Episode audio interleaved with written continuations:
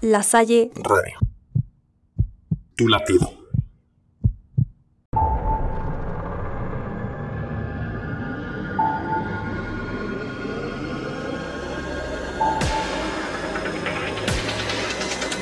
Ahoy tripulantes y bienvenidos al submarino americano.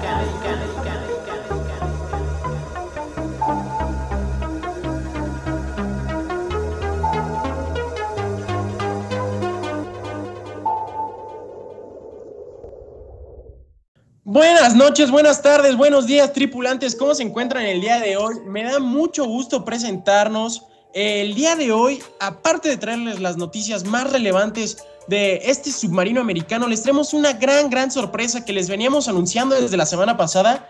Pusimos todos los sistemas y todos los logaritmos del submarino a trabajar y hemos sacado los primeros 15 jugadores que creemos que van a ser drafteados no nosotros, sino el mismo submarino. Así que cada vez está tomando más alma esta, embarcación. Y tengan mucho cuidado, ¿eh? que en un día de estos ya va a hablar, ya va a pedir comida.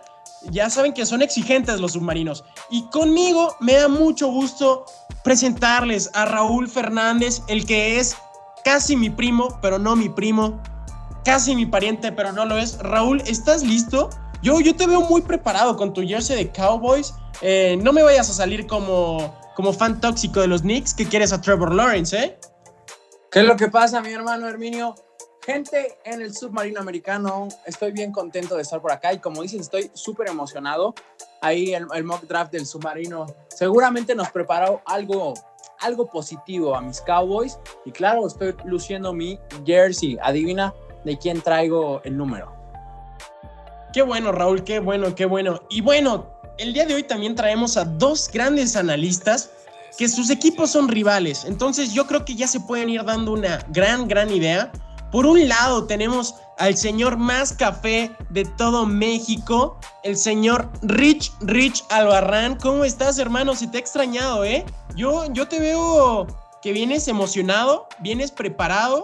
Yo sé que tienes una, una cabeza muy fría para esto de los picks. Entonces espero que, que, hayas analizado, hayas hecho tu tablita. Y me gustaría también saber qué, qué piensas de estos rounds. No sé, ¿los ves muy necesitados? Porque yo no, ¿eh? Yo los veo bastante ready para esta nueva temporada. ¿Qué tal, Mino, Raúl, compañeros del submarino americano? Encantado de estar aquí eh, esta semana, después de que la pasada no pude por algunos problemas de agenda, pero listísimo para hablar de este draft 2021 serán, por supuesto, todos bienvenidos a Cleveland, porque esta ciudad será la sede de este draft. Y en cuanto a los Browns, me parece que un par de refuerzos a la defensiva no quedaría nada mal. Ya veremos qué pasará el próximo jueves. Muy bien, Rich. Creo que va a ser la mayor atracción de esta ciudad porque he leído por ahí, no es por tirarte tierra a casi casi tu ciudad natal, que dicen que es la ciudad más fea de Estados Unidos. Yo, yo no opino, yo no la conozco, tristemente. Yo solo es lo que he leído. Pero el que sí no les cae nada bien ir a Cleveland, yo estoy seguro que si tuviera la oportunidad de ir, iría con bastantes muecas, sería el buen Víctor Guerrero, que es eh, pues como el, el, americanista, pero versión americana, ¿no? Eh, Steelers, eh, hashtag amarillo, eh, hashtag me siento el mejor equipo. ¿Cómo estás, Víctor? Hola, Mina. No me siento. Somos, somos, somos. Eh, ¿Eres americanista o, o, cómo? El mejor del mundo.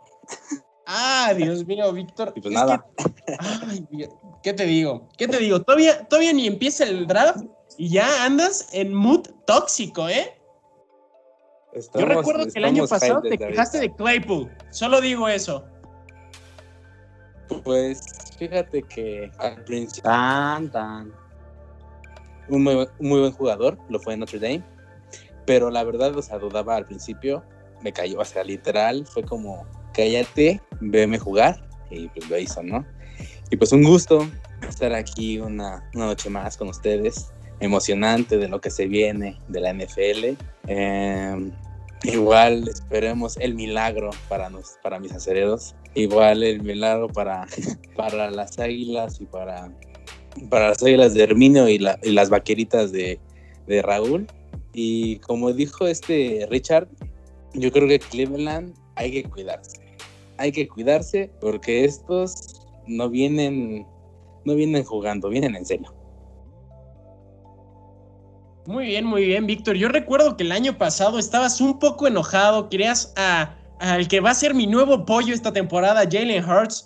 Eh, lo exigías, te estabas bastante, bastante enojado. Eh, ¿Este año irán los Steelers por coreback o seguirán con el gran señor anciano de la tercera edad, el Ben, el buen Big Ben? Que creo que, que creo que ya está un poquito quemado el aceite que trae ese motor. Pero bueno, eh, aquí, en, aquí en Filadelfia estamos todos tranquilos. Ya tenemos como 48.300 opciones para ver quién va a ser nuestro primer jugador. Solo espero que no reguemos el tepache como el año pasado con Jalen Rigor y la situación con Justin Jefferson, que por cierto, señores, primer jugador de americano que va a estar en el Fortnite. Yo no lo juego, pero sé que bastantes de ustedes sí. Y bueno, nos faltan los, los jóvenes, pero no por pequeños, menos experimentados, ¿eh? Así que por este lado presento al buen Franco Nieto. Frank, ¿cómo estás? Cuéntame, tú, tú si estás listo, tú vienes frío, vienes emocionado. No, no sé qué opinar, cuéntame. ¿Qué onda? ¿Cómo están? Pues la verdad vengo tranquilo, ¿no? Creo que hay muchas cosas de las que hablar hoy y si me preguntas del draft, no sé qué vayan a hacer los Patriotas, solo espero que si hacen algunas llamadas y terminan por subir lugares para el draft, se vayan con Justin Fields. Esa es mi única como petición. De ahí en fuera estoy muy tranquilo y listo para hablar de todo. Muy bien, muy bien, Franco. Eh, por ahí el submarino estuvo platicando conmigo un rato, la computadora y yo somos grandes amigos. Este, va a haber un pick para los Patriotas que vamos a ver al rato, que creemos que puede ser bastante interesante. ¿eh? Yo, sinceramente, hace unas semanas no creí que pudiera suceder esta situación, pero, pero estos Patriotas, aunque los odiemos, tienen suerte todavía. Y a ver qué hace Bill Belichick, otro loco de estos drafts. A ver si de repente no agarra un jugador de tercera división de NCAA, porque ya lo saben, de él se puede esperar cualquier cosa. Y por último, para cerrar con broche de oro, el buen Emma Emma Bortoni. ¿Cómo estás, Emma? Tú vienes. ¿Qué? ¿Cómo vienes? Yo, yo sé que eres alguien muy, muy consciente, muy cabeza fría, pero en estas noches locas te me puedes alocar como cualquiera, ¿eh? Cuéntame, ¿Te me vas a locar o no? Claro que sí, Mino. ¿Cómo están compañeros del submarino americano? Muchísimas gracias a todos los que nos están escuchando. Programa muy interesante y emocionante porque tenemos cada vez más cerca el draft de la NFL de este año con muchísimas, muchísimas cosas de qué hablar. Yo la verdad es que ya me estoy comiendo las ansias porque es un tema bastante interesante del que vamos a hablar muchísimo.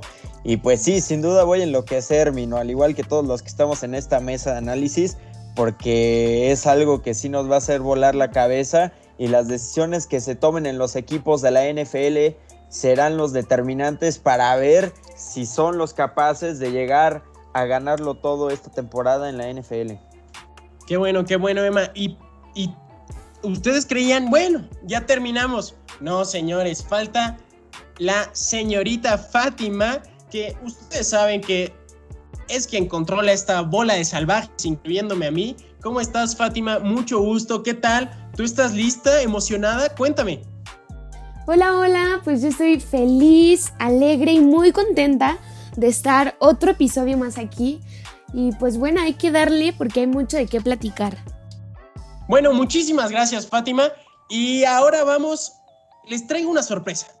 El mock draft va a ser el postre. Entonces, para que no nos dejen, va a estar bastante bueno el programa. Vamos a hablar de también de NBA, de MLB. Y cerraremos con ese gran, gran mock draft. Así que empecemos. Vamos allá.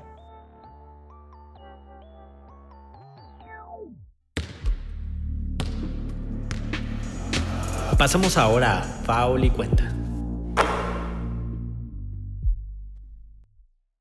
Arranquémonos con Curry en estado de gracia.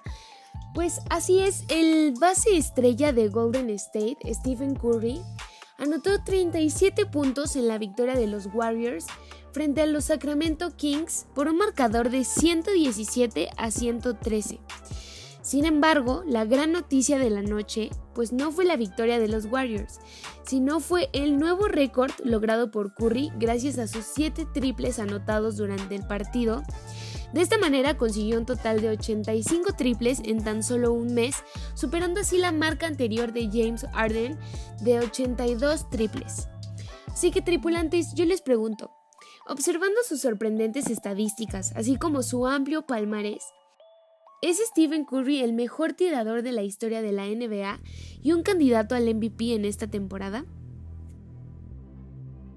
Y bueno, empezando contigo Raúl, ¿qué piensas del chef? El chef está cocinando una obra de arte, ¿eh? Ni el buen ratatouille de la película se estaba armando estos platillos de locura. Herminio, tú sabes que a mí me gusta mucho el arte, que camino por el mundo apreciando la estética. El chef es lo que tiene es una gozada verlo jugar. De verdad que hay noches, noches de insomnio, todos tenemos. De repente brota que el estrés, que la ansiedad le llaman, pum, pum, pum, pa, pa, pa. YouTube, Curry Highlights. Nada más esta temporada, como bebé duermo. No, sinceramente, respeto total. Felicitaciones por su nuevo récord. Y pues yo sigo teniendo la esperanza de que volvamos a ver otra temporada de Locos al lado de su Splash Bro cuando se pueda. Entonces, esa es mi opinión respecto, respecto a Stephen Curry. Me encanta su flow, eh, me encanta cómo se expresa su en conferencias de prensa cuando la tiene ahí.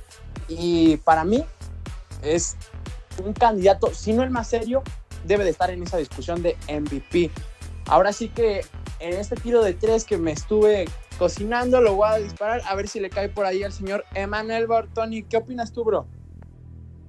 Bueno, pues la verdad es que es alucinante lo que ha hecho Steph Curry posicionándose de esta forma, un jugador alucinante del que hemos hablado muchísimas veces en este submarino americano y que pues la verdad yo sí pondría como un fiel candidato a MVP esta temporada, por todo lo que ha demostrado y simplemente por la manera en la que ha jugado los últimos partidos, porque esta temporada Steph Curry ha demostrado ni más ni menos que es un jugadorazo y nos está demostrando que él puede seguir batiendo y batiendo récords y conseguir lo que él se proponga. Sin embargo, esa pregunta de lo de que si es el mejor tirador de la historia, pues como tal ahorita se está poniendo de esa manera, pero yo quisiera recordar también a grandes jugadores como lo, como, como lo fue Clay Thompson y de igual manera Ray Allen, porque yo creo que también se llevan su mérito, pero sin embargo nos está tocando ver en su mejor momento y en su mejor forma a Steph Curry. Yo no sé qué piensan mis compañeros, pero la verdad es que yo sí creo que es candidato al MVP de esta temporada.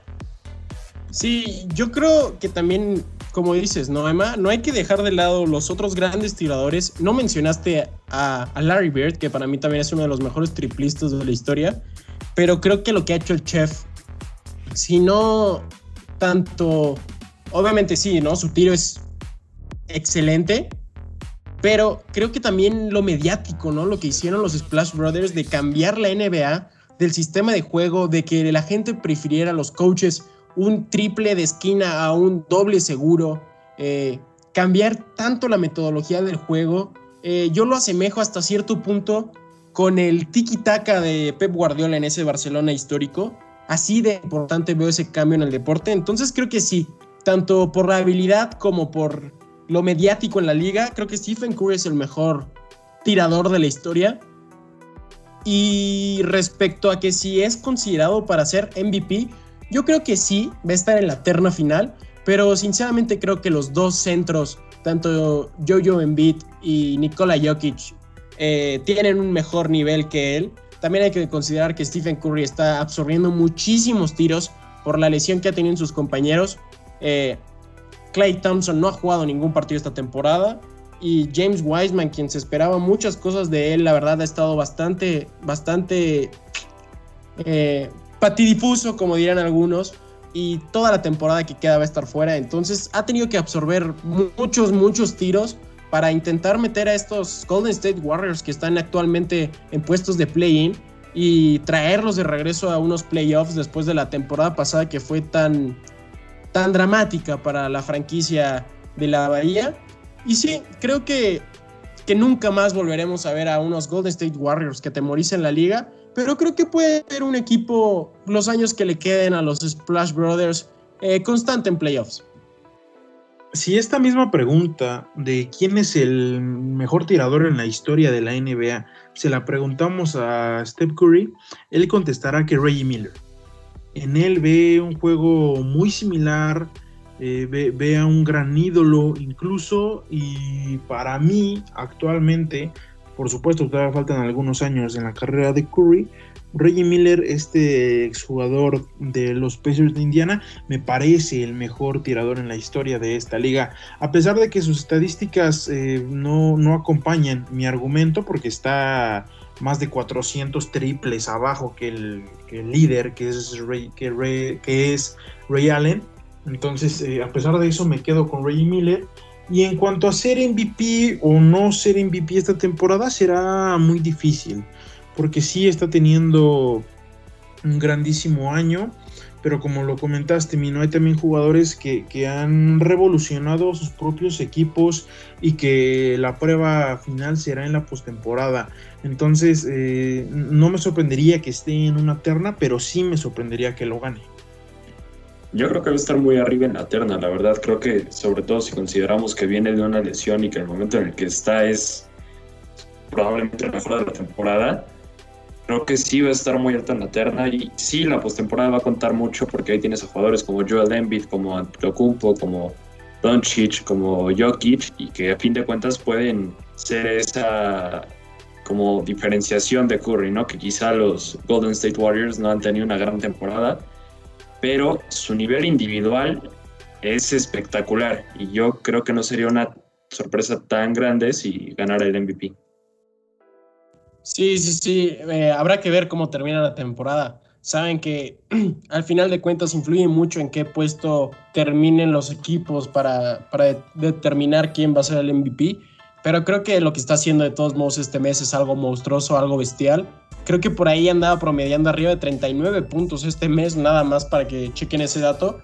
Y sí, creo que, que el chef, a pesar de la edad, sigue dando un rendimiento impresionante. Yo diría sinceramente que es su mejor temporada en su carrera, a pesar de no ganar el MVP. Pero bueno, hablando mucho del chef y poco de la MLB, que esta semana estuvo candente, candente, ¿eh? bastante diría yo. Le mando aquí un saludito al piloto Carvajal que le pasaron a sus Dodgers, pero para eso vamos a OT27 a, a conocer qué, por qué le mandamos saludos al piloto.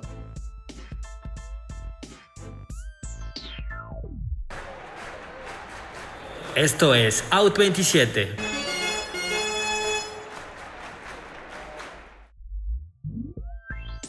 Claro que sí, pues ahora nos vamos con la impresionante remontada de los padres. Bueno, pues en un duelo digno de octubre, los padres de San Diego lograron una salvaje victoria de 8 a 7 sobre Los Ángeles Dodgers. Bueno, durante gran parte del encuentro, el equipo angelino estuvo por encima en el marcador llegando a ir un 7 a 1, pero bueno, en la séptima entrada comenzó el resurgimiento de los padres, consiguiendo así dos carreras por entrada hasta el final del partido, donde la estrella Fernando Tatis Jr.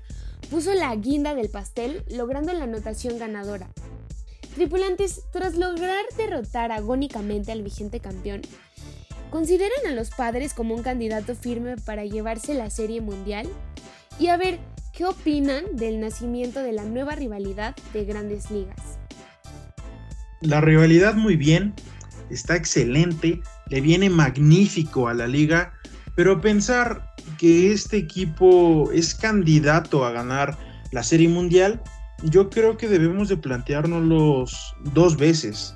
Delante, en su misma liga, tienen a unos Dodgers que será muy distinto lo que pueda pasar en una postemporada al partido más reciente, precisamente este del que comentabas, que vinieron de abajo en una desventaja de seis puntos. Eh, por ahora yo diría que no, porque además eh, Fernando Tatis firmó antes de la temporada un contrato multimillonario, pero ha sido el jugador de toda la liga, de los 30 equipos de la liga, que más errores ha tenido a la defensiva. Estamos hablando de 9. El segundo que más errores ha tenido ha tenido 6. Entonces, ojo con eso tiene un bate impresionante de los mejores y que además se combina con jugadores como Manny Machado que también le vienen muy bien a esta rotación de, bateadores de los padres. Pero, pero a, mí me faltan eh, por lo menos esta temporada y la siguiente ya veremos para tener a estos padres como candidato a, a, ganar la Serie Mundial, no solo a llegar, porque también, por supuesto, te enfrentas a un equipo de la Liga Americana que está un poco mermada, a mi parecer, pero, pero por supuesto, el partido, en caso de que se llegue a dar de postemporada, más difícil que tendrán los padres, si es que llegan a jugar, será contra los Dodgers, y no será como este de temporada regular. Rich, yo te tengo una verdadera pregunta. ¿Qué te hicieron en tu infancia en San Diego? Yo veo que les tienes rencor, rencor apache, o sea, no te caen bien los de los de dorado y cafecito, color muy lindo, por cierto, que me encantan los jerseys de los padres, una de las razones por las que me enamoré, pero yo no sé qué, qué les traes, ¿eh? Yo creo que algo te hicieron en Los Ángeles, o digo en Los Ángeles, eh, en San Diego o en TJ, algo pasó ahí, porque de los seis partidos que han, que han habido, de los 18 que habrán durante la temporada regular entre estas dos grandes franquicias, eh, llevan un récord de 3-3. Y quien diga que, bueno, los Dodgers van a jugar mejor en playoffs y que no sé qué, y que... ¿Y los padres no pueden jugar mejor en playoffs también? Eh, es mi verdadera pregunta, porque sí, a lo mejor no está Cody Bellinger, entiende ese argumento, pero pues así es el deporte y no sabes si a lo mejor en playoffs Mookie Betts va a estar fuera, si Seager va a estar fuera, si no va a estar Kershaw. Eh, así es el deporte y más en este que es un deporte de tantas lesiones y de tantas molestias. Es como si los fans de los padres argumentaran, es que no está Sunshine. Sunshine no va a jugar toda la temporada. Creo que, que sí, los Dodgers siguen siendo el claro candidato a, a repetir el título pero creo que los padres están mucho más cerca de lo que mucha gente quiere ver. Sí, eh, Fernando Tatis ha tenido muchos errores a la defensa, no lo niego, eh, se ha visto bastante mal en, en esa parte, pero va de empatando en líder de home runs de, de ¿cómo se llama? De las grandes ligas. Eh, no sé qué puedas decir respecto a eso, pero creo que ha sido un monstruo al bate y podrá tener sus errores, pero nada más y nada menos le pegó cinco home runs a los Dodgers en tres días. Y no, no a, pitchers X, sino a Clayton Kershaw, Trevor Bauer y Dustin May. Que sí, dos Cy Youngs, Dustin May que está llamado a ser uno de los grandes pitchers del futuro de, de la liga. Entonces creo que estos padres están mucho más cerca de lo que la gente cree y no hay que olvidar que la oficina de San Diego recientemente se ha vuelto la oficina más agresiva dentro de la MLB en la situación de traspasos y de firma de agentes libres. No me sorprendería que buscaran agregar a otra estrella en su roster. Por ahí, en, antes de que empezara la liga, sonó un rumor muy ambiguo que sinceramente ni yo me lo creí, que soy fan de los padres, que estaban buscando y preguntando por Christian Yelich, sé que es algo muy loco, sé que no va a suceder probablemente, pero si el agua suena es porque, no, ¿cómo es? Si el río suena es porque agua lleva. Entonces yo quiero saber, eh, compañeros, ¿qué opinan? Eh, un partido bastante bueno y que casi toda la serie, excepto el último partido, curiosamente, que es el que gana los padres que iban perdiendo, eh, el rango era entre una y dos carreras entre el equipo que iba ganando y el equipo que iba perdiendo una serie bastante buena la que vimos tanto este fin de semana como el siguiente. Y tristemente tendremos que esperar bastante para volvernos a ver en una serie que será en el Petco Park. Yo creo que menos de esto no podemos esperar, ya lo hemos comentado bastante y es una de las rivalidades que pintan para ser las más emocionantes a lo largo de la temporada, ¿no? Como dice Ricardo, quizá hoy por hoy no son el gran candidato los padres, sin embargo, no me parece tan, tan como ilógico dejarlos muy atrás de, los Dodgers, ¿no? Van a ser ahí como la piedra en el zapato esta temporada. Atlanta me parece que también está haciendo un buen, un buen torneo, pero es muy largo, ¿no? Todavía no podemos sacar ninguna conclusión como para candidatear a estas alturas. Hay parámetros que te dan pues cierto margen, ¿no?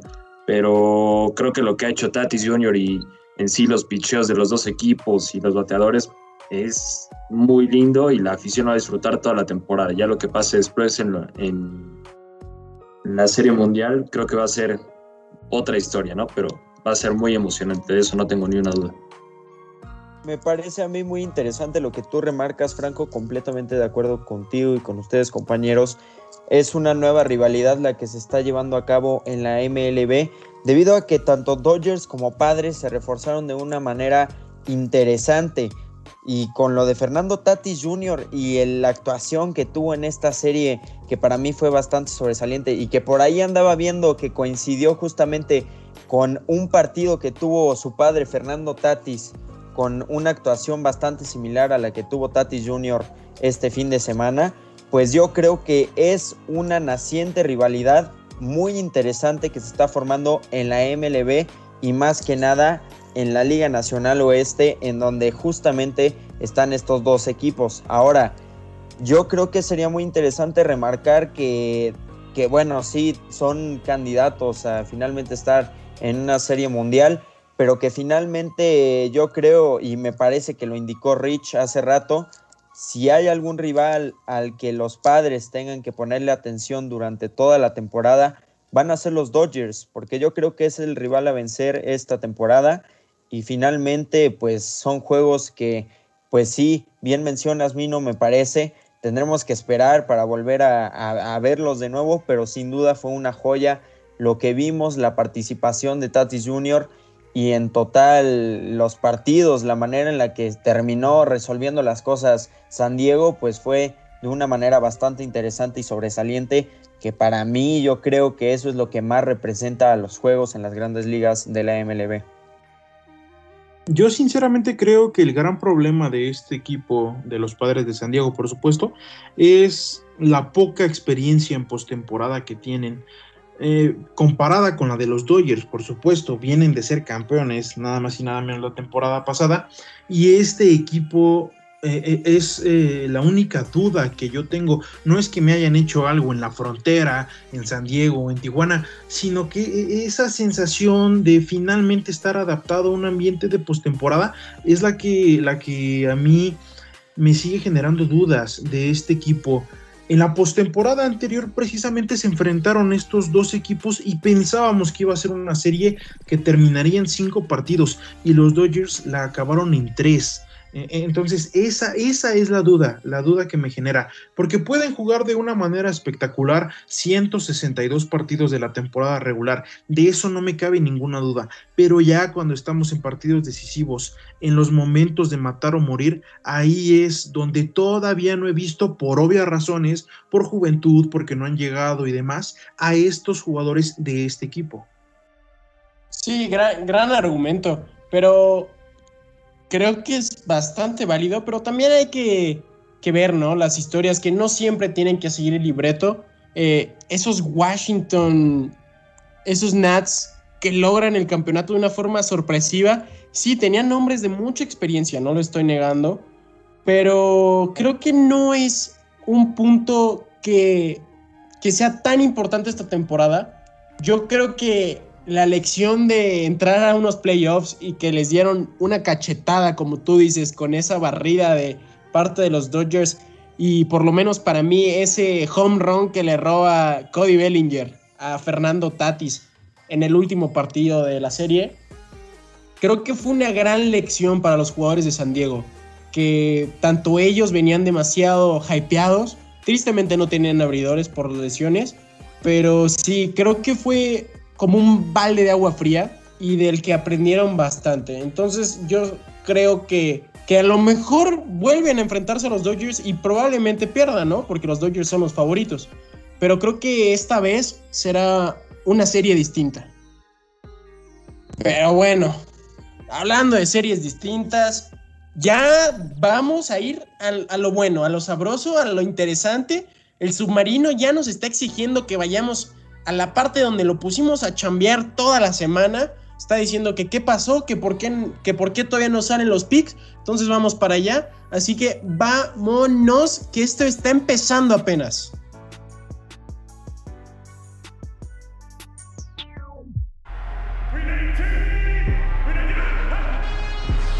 Estamos entrando a la zona roja.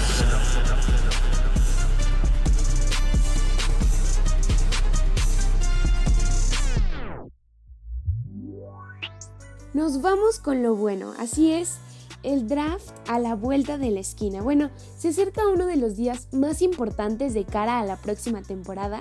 El draft 2021 tendrá sede en Cleveland, lugar donde los equipos de la NFL tendrán la oportunidad de reforzarse con los mejores prospectos del nivel colegial.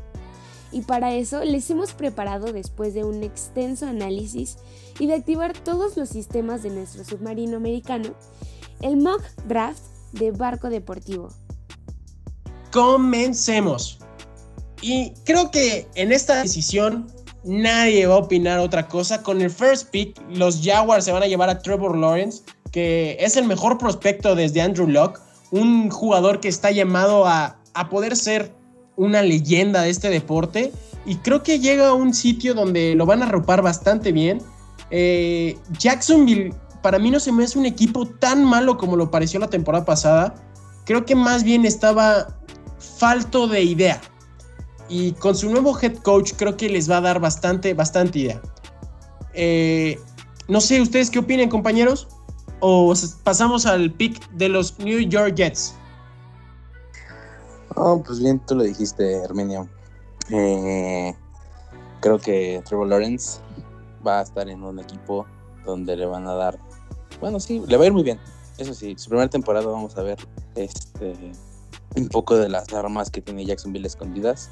Como tú dices, o sea, yo tampoco creo que Jacksonville sea un equipo malo. Eh, pasó por una racha difícil. Eh, muchos corebacks que pasaron por ahí. Eh, la pérdida de Fournette también les pegó. creo que es cuando, fíjate que, que, algo que me interesa, bueno, que me llama mucho la atención de Jacksonville es que cuando se actualiza puede dar batalla. Y te menciono la actualización cuando cambiaron de uniforme eh, y llegaron hasta postemporada ganándole a mis aceleros. Yo creo que es un equipo de igual, sí, de, cierta forma que no debes de dudar tanto, ¿sabes? Siento que es un equipo en el que si te confías de más, vas a perder sí o sí. Le pasó a mis aceleros se confiaron más porque creyeron que Jacksonville pasó de puro chorrazo y claro que no. Creo que esa, esa, esa, postemporada quedó muy marcada para nosotros los aceleros, ya que igual pues perdimos contra Jacksonville. Obviamente Jacksonville perdió ya después, pero el hecho de que llegara postemporada con... Pues es que no es mala calidad de jugadores, porque todos son muy buenos. Si estás ahí es porque eres muy bueno. Pero yo creo que fue mala calidad de cocheo y una mala racha solamente es una mala racha para Jacksonville y tener a un joven prometedor como Lester Lawrence, creo que viene y vienen cosas muy, muy grandes y buenas para ese equipo, eh, la verdad. Bueno, ya sabemos que Calais Campbell y Jalen Ramsey le dejaron traumas al buen Vic, pero bueno, pasemos al siguiente pick. Creo que igual es de cajón que todo el mundo sabe quién va a caer. Uno de mis consentidos que parece actor de película hollywoodense el pequeño Zach Wilson, quarterback de BYU, va a ser el nuevo líder de la ofensiva de los New York Jets. Creo que está bastante claro, le van a dar las llaves del penthouse y creo que lo va a saber llevar bastante bien. Eh, ha sido un gran coreback. Lo único que se le puede quejar en NCAA es que al estar en una universidad de nivel medio, cuando se enfrentó a las grandes universidades, no tenía sus mejores noches pero creo que con un buen staff de cocheo igual que llega recién desde los San Francisco 49ers, lo van a saber cobijar y, veo bastante bien estos Jets. Creo que los Jets sí tuvieron una muy mala temporada el año pasado, pero van a ser unos Jets irreconocibles, diría yo. No lo sé, Herminio. Creo que estos Jets son muy predecibles, ¿sabes? Hasta cierto modo. Eh, yo no recuerdo, si te soy sincero, una temporada buena de los Jets. Creo que ese equipo, y así lo confieso abiertamente, para mí es el peor equipo de la NFL. O sea, creo que desde mi punto de vista no me no logra cumplir como expectativas de estar en, en pues en la, en la, en la liga, ¿no? Mm, obviamente aquí no hay descenso, pero siento que tener ya a Zach Wilson y tener ya una cabeza, porque jamás tuvo una cabeza, si somos sinceros. Eh, estuvo Mar Sánchez, pero acá entre nos jamás lució, ¿no? Creo que más lo recordamos por sus fumbles o por sus pases este, que hacía fumble o que se hacía fumble contra su compañero, o sea, creo que se recuerda más a Mar Sánchez por este, esos accidentes que por triunfos, ¿no? Bueno, esa es mi perspectiva, no sé qué opinan ustedes, pero tener ya una cabeza en este equipo creo que ya va a empezar a dar forma. Espero, neta lo espero, sí, con todo mi corazón, que, que estos Jets ya agarren una forma y que realmente se la crean, que están en una liga profesional, ¿no? Porque siento que se sienten en la XFL o hasta en la liga de aquí de americano, ¿no? De, de la Ciudad de México, se sienten en vacaciones, padrotes y pues no, o sea, no. Debes de saber que estás en una, una liga competitiva fuerte, demandante. Igual como lo dije con los Jacksonville, no hay jugadores malos. Es mala administración y, y mal manejo de jugadores y, a mí un comentario muy breve, me parece que por muy buena temporada que puedan tener estos Jets, por, muy buen coreback que puedan agarrar en el draft, me parece que ni siquiera son candidatos a postemporada en esta conferencia. Eh, en su división está muy peleada. Está Miami, que yo creo que lo va a hacer un poco mejor de lo que hizo la temporada pasada. Está Buffalo, que Buffalo es subcampeón de, de, la conferencia, nada más y nada menos. Y están los Patriotas, que me parece que Bill Belichick no soportará otra temporada con un fracaso tan grande. Entonces, eh, eh, ¿qué, podemos esperar de estos Jets? Postemporada yo no lo creo. No, lo mismo de siempre, los Jets son, son un equipo que realmente es poco competitivo, al menos en, los últimos años, y no creo que sea Wilson de repente venga a cambiar totalmente eso, ¿no? Sí, obviamente no, en un solo año no puedes cambiar la imagen que ha tenido los Jets durante los últimos años.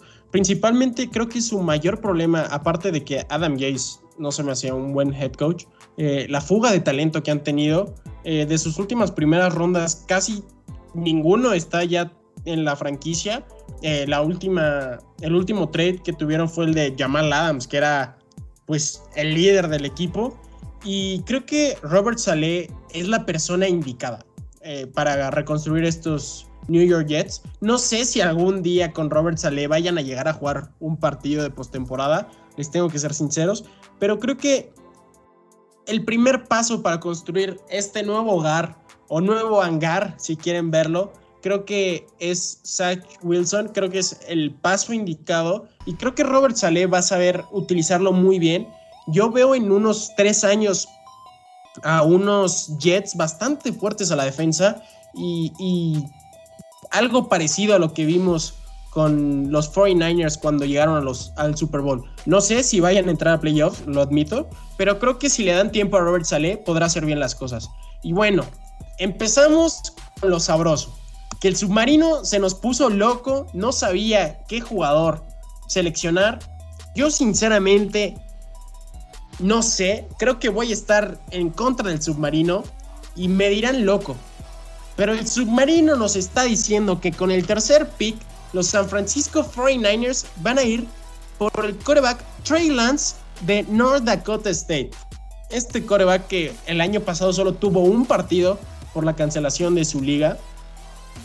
Y que no hay que olvidar que los 49ers pagaron bastante, bastante caro ese tercer pick de los Miami Dolphins. Y si pagaron tan caro es porque tienen que ir por un coreback. Yo no sé qué vaya a suceder si Jimmy Garoppolo vaya a ser tradeado durante la noche, si antes de los campamentos se ha tradeado o si lo esperen un año y después se ha tradeado. Yo creo que Mac Jones pudiera ser mi opción. Creo que va a ser la sorpresa de este draft. Kyle Shanahan, los rumores dicen que está enamorado de Mac Jones. Cree que con él pueden dar ese gran paso para buscar el anillo de nueva cuenta. Pero todos los scouts, toda la gente de San Francisco cree que Trey Lance es la opción correcta. Entonces habrá que ver La última opción, la última decisión la tiene Kyle Shanahan, entonces creo que va a ser Mac Jones en un arranque. No sé si vaya a funcionar. Es un gran talento, pero muy poca movilidad dentro de la bolsa. Entonces habrá que ver. Pero ustedes qué Pero el, creen? sub- el submarino se quedó con Trey Lance, ¿verdad? Sí, el submarino dice Trey Lance que, que todos somos bisontes. No creo. O sea, sinceramente no creo. Te estás arriesgando mucho. O sea, muy bien lo dijiste, Herminio. Pagaron una cantidad exagerada de dinero para tener el tercer pick e irte por un coreback que, pues, desgraciadamente no tuvo gran temporada por lo de la pandemia. Pero yo creo que igual coincido contigo. Me voy con Mac Jones, sí o sí. Eh, creo que a, a, San Francisco lo que le hace falta no sé qué pasó esta temporada, la temporada pasada que diga, con Jimmy Garoppolo vinieron obviamente lesiones y pues no sé, creo que de ser un San Francisco subcampeón, se vio un San Francisco eh, después de, de, eh, como unos años atrás, que pues sí era competitivo, sí sacaba buenos partidos, pero no era esa eso que esperabas, ¿no? O sea, si- para ser sinceros, en, en mi fantasy yo tenía a Garópolo y poco a poco fue bajando, fue bajando, fue bajando. Y para mí fue una decepción enorme. No, no decepción. Me dio tristeza volver a ver a, a San Francisco caer de lo alto que estaba, cayó, pero en seco, en seco, en seco. Pero se van a ir con un coreback y, el futuro de Jimmy Garoppolo creo que y guarden este comentario todos y todos, todos y todas, se va a ir a los Patriotas sí o sí, lo van a traer a, a ese equipo, ya lo verán. Muy, muy interesante, Víctor. Eh, sí, tristemente sufrieron bastante los 49ers durante la temporada regular de lesiones. Eh, sin ir más lejos, su gran jugador a la defensa, Bosa, se perdió toda la temporada, si no me equivoco, en la semana 2 o semana 3. Un gran golpe. También tuvieron a jugadores como Kittle la mayoría de la temporada fuera. Y habrá que ver, yo creo que es un sistema y un equipo que está preparado para ganar. Y, y Mac Jones es un coreback ganador, entonces por eso es mi decisión de quedarse con, con Mac Jones. También tiene una muy buena línea. eh, tienen a lo mejor de los mejores parejas de tackles de toda la liga. Y no por nada tienen a Trent Williams, que es el liniero ofensivo mejor pagado de la NFL. Igual creo Y- que en lugar que el, el submarino se le filtrara un poco de agua de las, de las aguas locas de Puma, veo complicadísimo que Trey Lance salga en este pick y coincido con ustedes dos, veo a Mac Jones como coreback de los 49ers esta temporada. Ah, tú diciendo que esta temporada, yo no sé si vaya a ser titular, ¿eh? Si draftean a Mac Jones, yo creo que va a ser eh, aprendizaje de las líneas laterales. Y no sé, a lo mejor en una muy probable lesión de Jimmy Garoppolo sea su momento de brillar, pero creo, creo que no va a empezar en la semana 1. Yo creo que si seleccionan a, perdón, perdón, pero creo que si seleccionan a Mac, yo sí le haré la titularidad, más hablando de los rumores que colocan a, a Garoppolo fuera y las declaraciones que ha hecho Shanahan sin mojarse mucho sobre su futuro, ¿no? Parece que no tiene totalmente su confianza. Sin embargo, creo que si termina siendo Lance, por la incógnita que es, a pesar de, lo que te puede dar en, en un futuro, sí se quedaría Jimmy, ¿no? Pero siento que si es Mac, él sería el titular. Yo estoy totalmente de acuerdo con Franco. De ser así la situación, yo creo que finalmente Mac Jones podría ser el titular esta temporada, como atinadamente dice Raúl, aunque es arriesgado decirlo. Pero también por ahí se menciona muchísimo el nombre de Justin Fields. Creo que ya lo comentaron ustedes, compañeros. También está dentro de la posibilidad y de los nombres que están buscando para llegar a los 49ers esta temporada.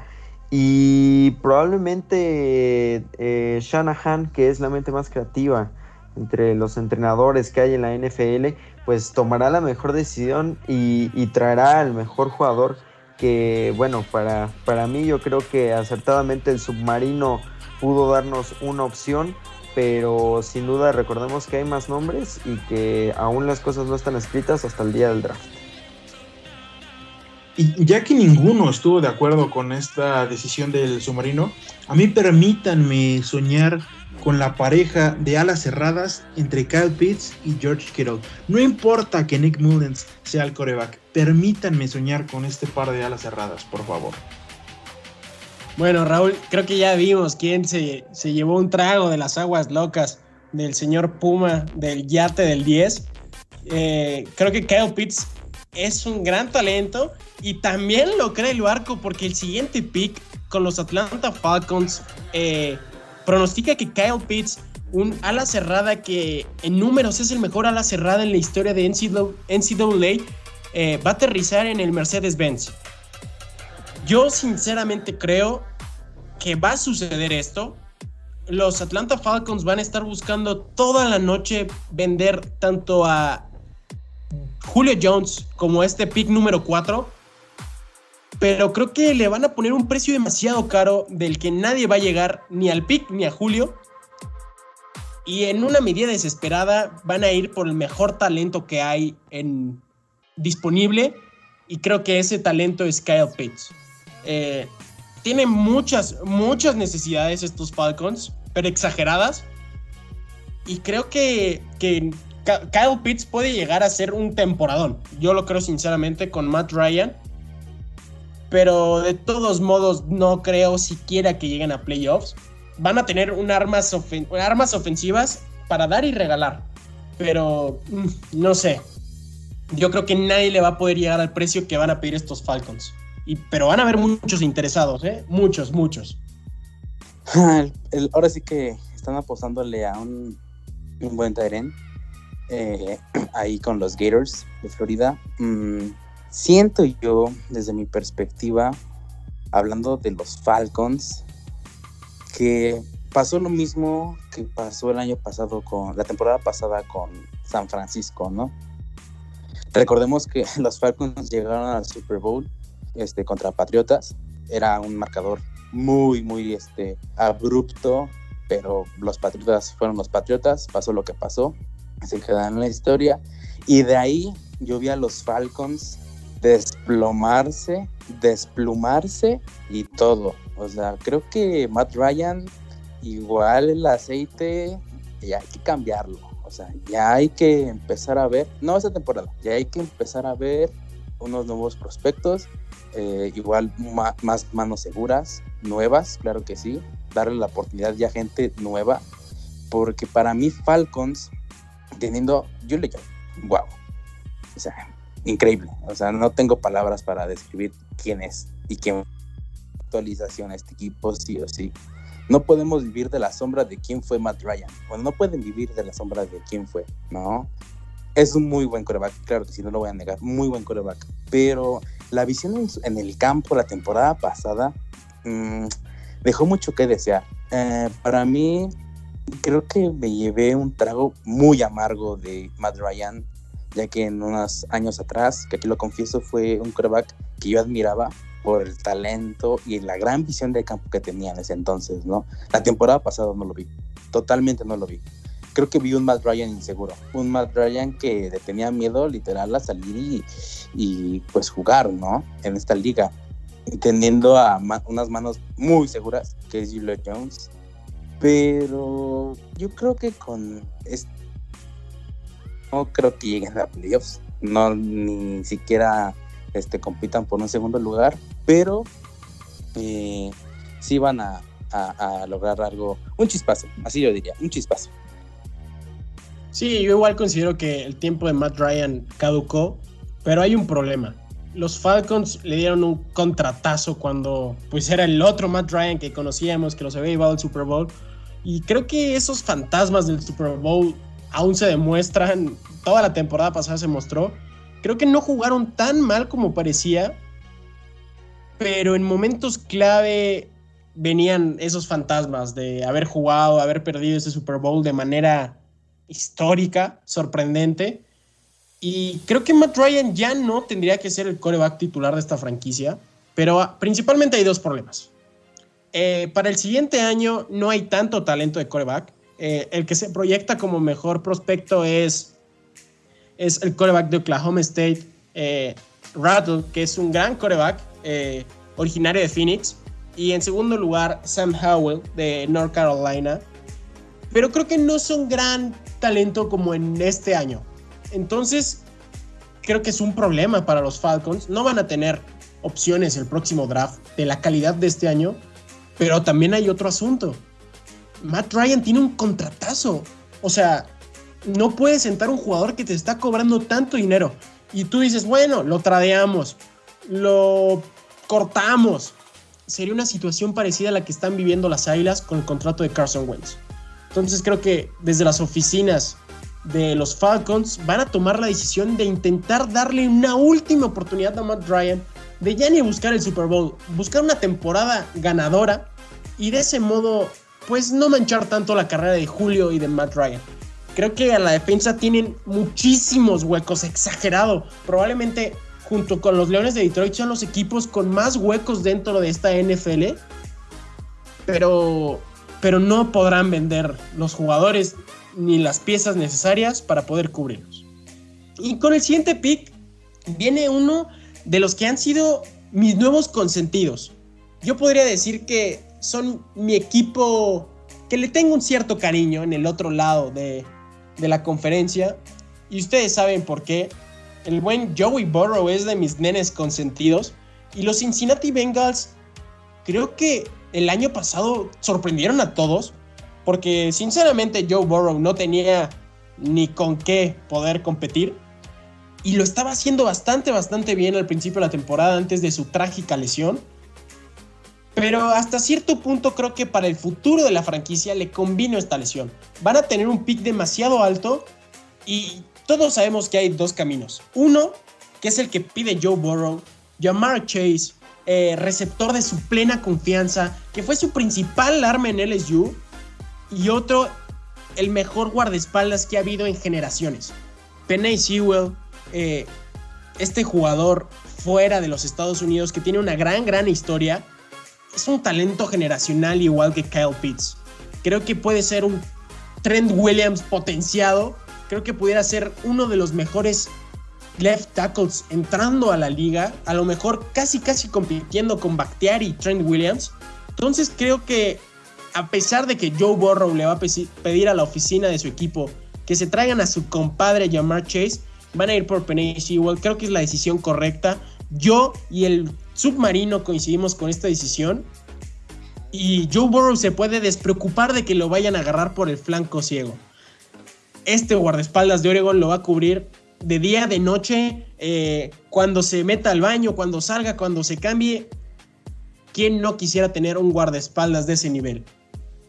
Yo coincido contigo, la verdad. Creo que proteger a Burrow debería ser la, la principal tarea de los, de los Bengals en este draft. Sin embargo, me parece que tampoco tiene tantas armas a la ofensiva como para ver al mejor Burrow o a los mejores Bengals, ¿no? Y en ese sentido, quizá Chase sería una muy buena opción por la química que tiene con Burrow y cómo se conoce, ¿no?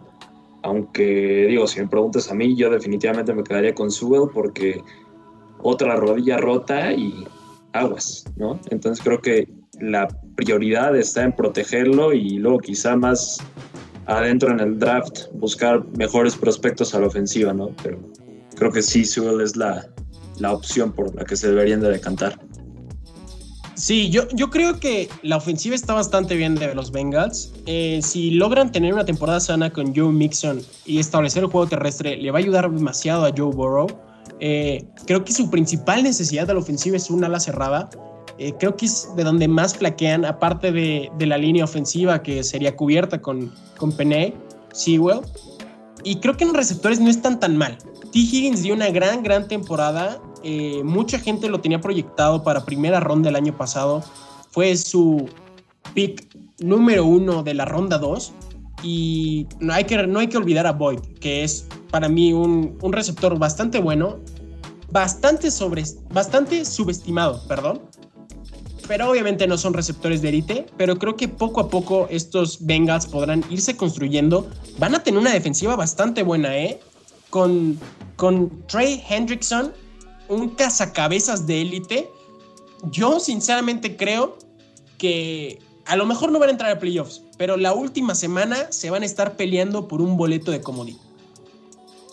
Oye, Mino, ¿cuántos equipos entran a la postemporada? Por favor, los Bengalíes de Cincinnati no van a pelear un boleto para la postemporada y tampoco los Jets. Vamos. No, pero yo, ¿quién dijo los Jets? Rich, te digo, ¿eh? Hay que, hay que hacer la antidoping, señores del submarino. Yo, yo ni nadie de, de, aquí del submarino dijo los Jets. Los Jets yo dije que va a ser un proyecto a largo plazo. Pero yo creo que estos Cincinnati Bengals, repito, no van a entrar a playoffs, pero van a competir. Yo creo que pudieran ser como de la temporada pasada los Dolphins de esta. Con un gran coreback, que para mí tú es muy buen coreback, aunque no lo ha demostrado. Pero creo que tienen algunas piezas importantes para empezar a competir. Bates se me hace uno de los mejores safeties de esta liga. Igual por estar en un mercado tan pequeño no tiene tantos reflectores. Pero bueno, si ya descartamos a Penny Sewell, pues obviamente se tiene que ir a llamar Chase y es lo mismo que piensa el submarino. Cree que con el pick 6 los Miami Dolphins se van a engolosinar en su área de receptores y van a ir por llamar Chase. Yo nada más les digo que va a ser llamar Chase, Fuller y Parker. A lo mejor va a ser uno de los mejores equipos de receptores de toda la NFL. Y Jamar Chase creo que, que va a ser un gran talento y va a suceder algo parecido. Probablemente tú quiera a su hermano de universidad, a su hermano de Alabama, el buen Devonta Smith. Pero creo que Jamar Chase es un receptor mucho más completo. Tristemente no lo vimos el año pasado en, en NCAA pero creo que lo que demostró al lado de Joe Burrow es más que suficiente para tener ese puesto.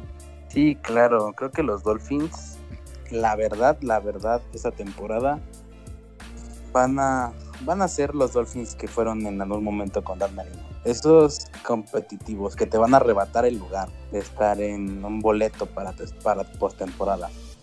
Eh, la temporada pasada lo vimos muy competitivos con lo poco, y estoy exagerando, con lo poco que te tuvo este Tua, ¿no?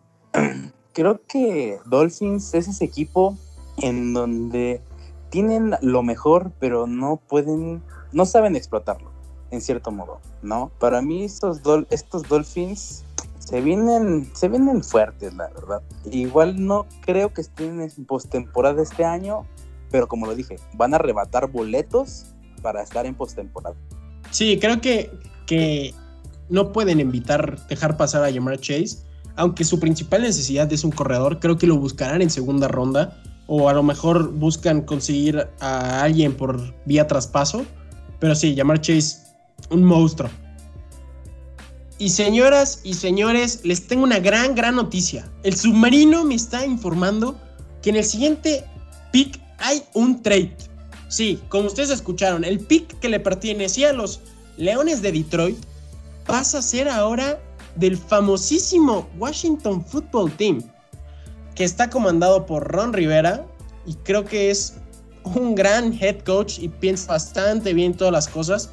Y creo que ya se pueden ir dando la idea de quién cree que el submarino vaya a llegar a esta franquicia sin nombre. Algunos la conocen así, y el submarino cree que Justin Fields pudiera ser el elegido para ser el último que yo pienso alumno de Ryan Fitzpatrick.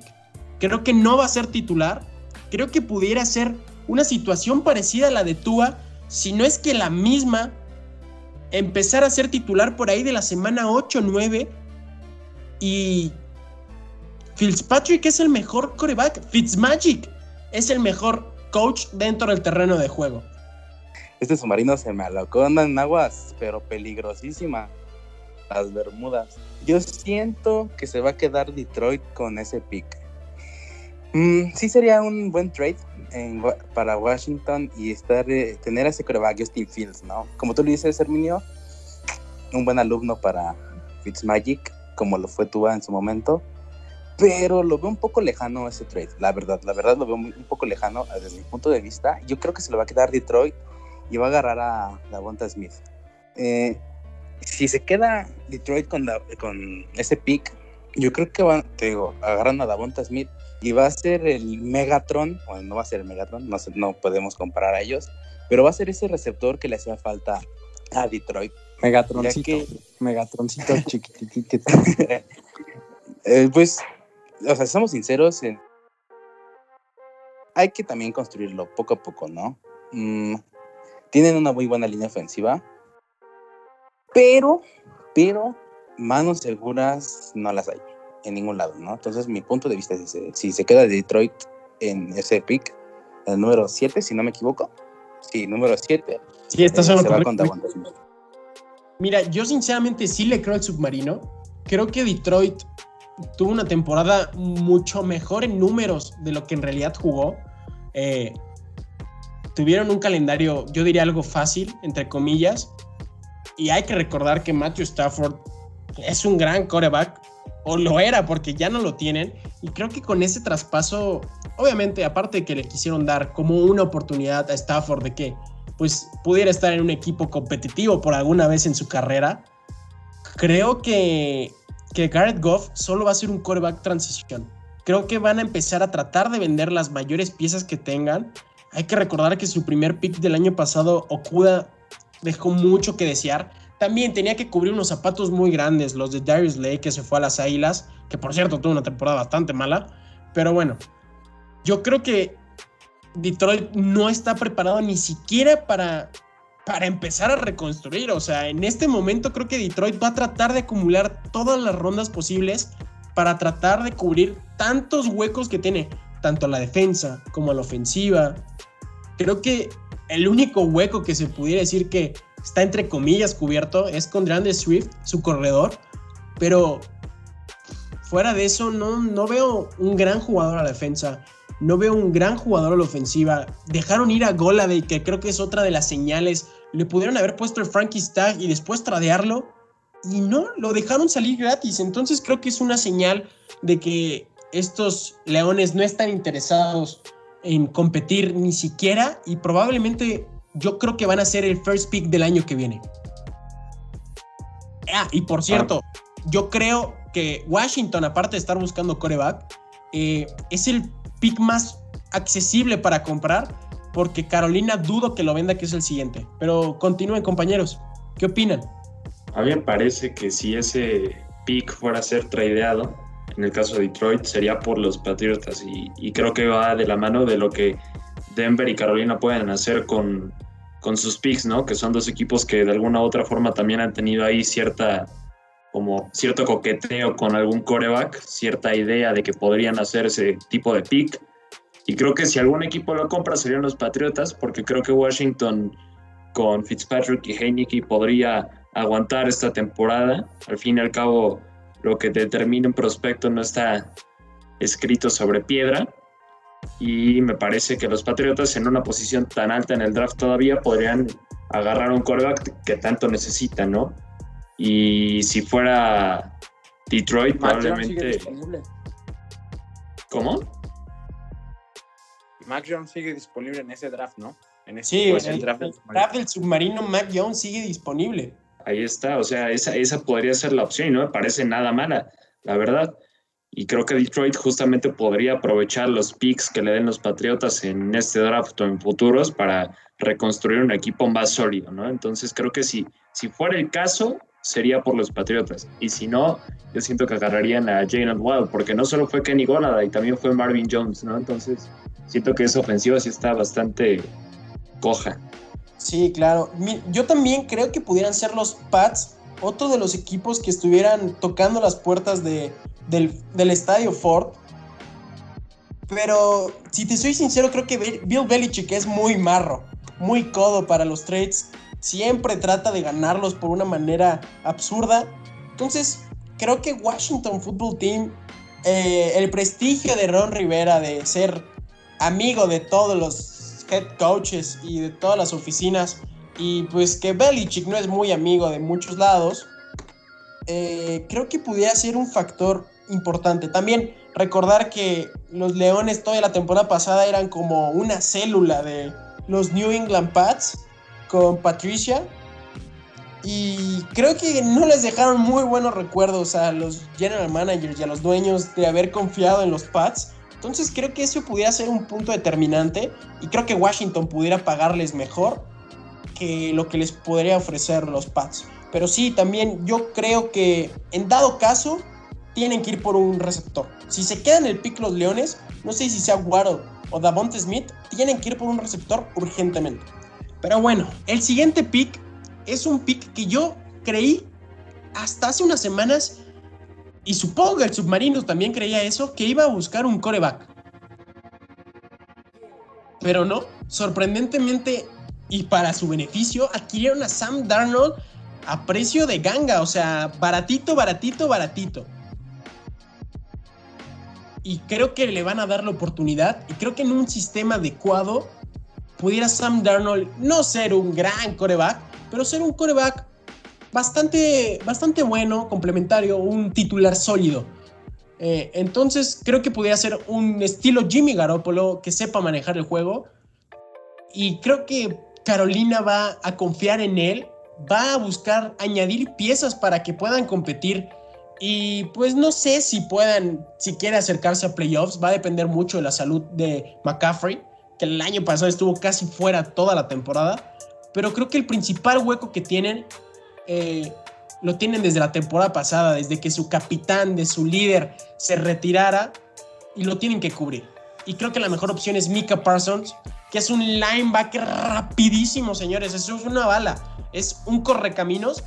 Creo que a veces eh, sufre de inexperiencia, pero creo que llevándolo bien, paso a paso, pudiera ser un gran linebacker.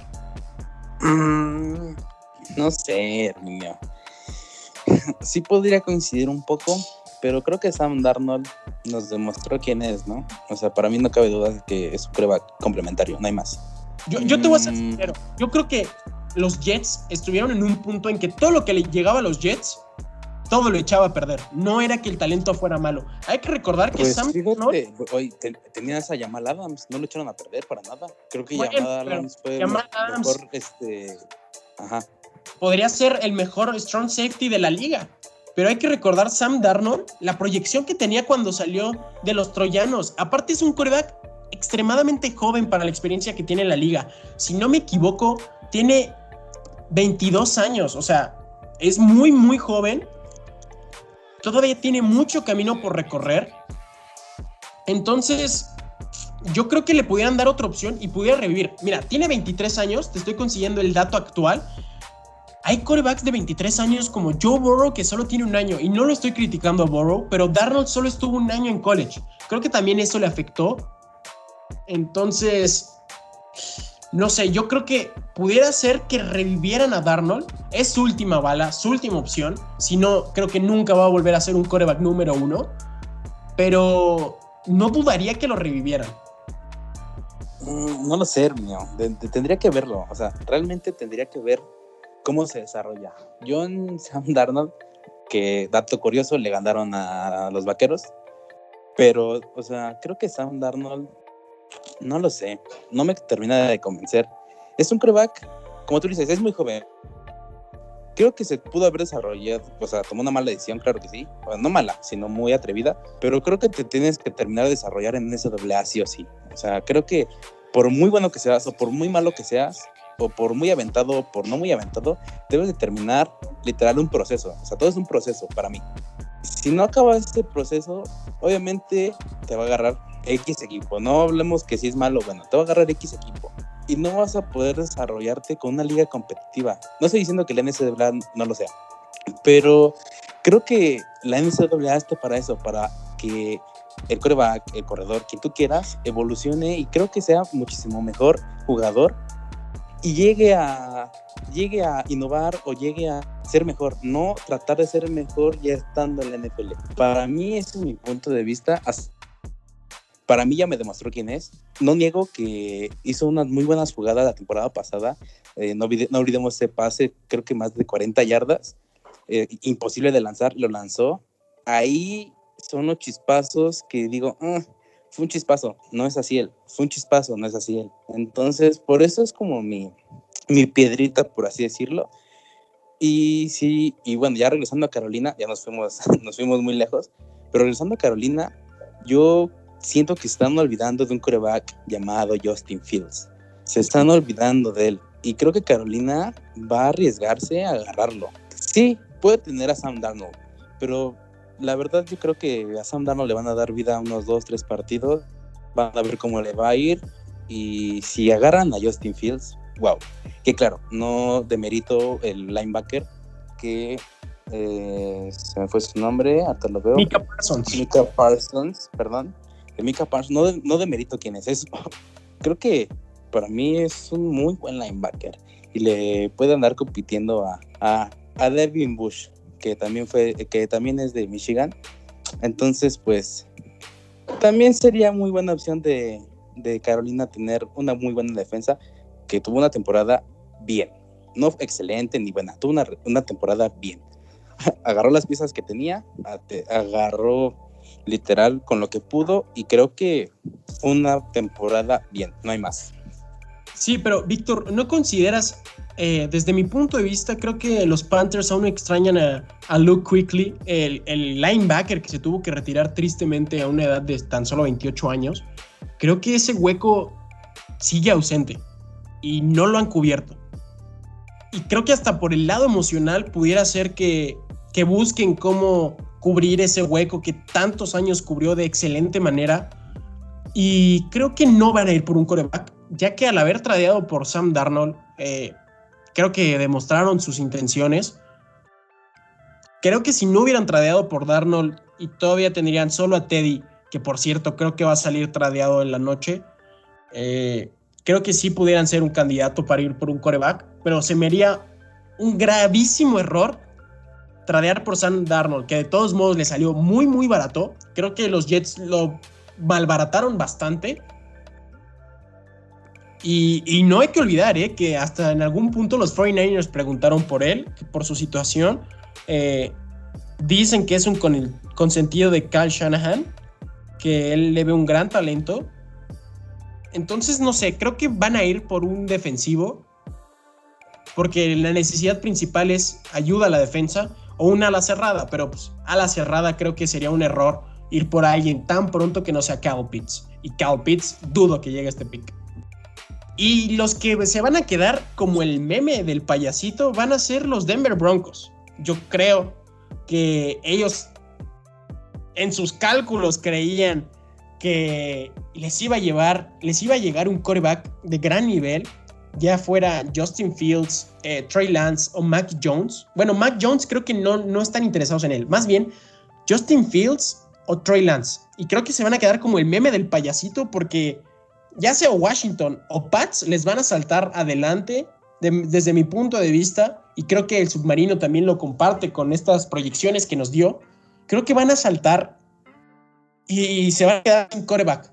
Eh, ellos están buscando un coreback que le meta o presión o sustituya a Drew Locke, que para mí me ha decepcionado esta última temporada. Yo creí que era la próxima nueva cara de estos Denver Broncos y ha dejado mucho que desear. Entonces creo que pues no tiene una necesidad principal a la defensa, aparte de un linebacker interior. Pero Mika Parsons acaba de salir en el draft. Sería un error ir por alguien. Entonces creo que van a buscar un coreback especialista en el slot y para eso el mejor de esta clase es Caleb Farley, el cornerback de Virginia Tech que está actualmente lastimado, no hizo Pro Day, pero creo que es un gran coreback en el slot. Creo que aparte de tener a Fuller que lo añadieron en la agencia libre, eh, y Von Miller que no jugó ni un solo minuto, ni un solo snap la temporada pasada, añadiendo a Chop, Creo que es una pieza bastante buena, se van a hacer bastante fuertes a la defensa, tienen un buen cuerpo de receptores, un buen ala cerrada, un buen corredor. Creo que van a tener las piezas para pelear por playoffs, pero no van a tener el coreback.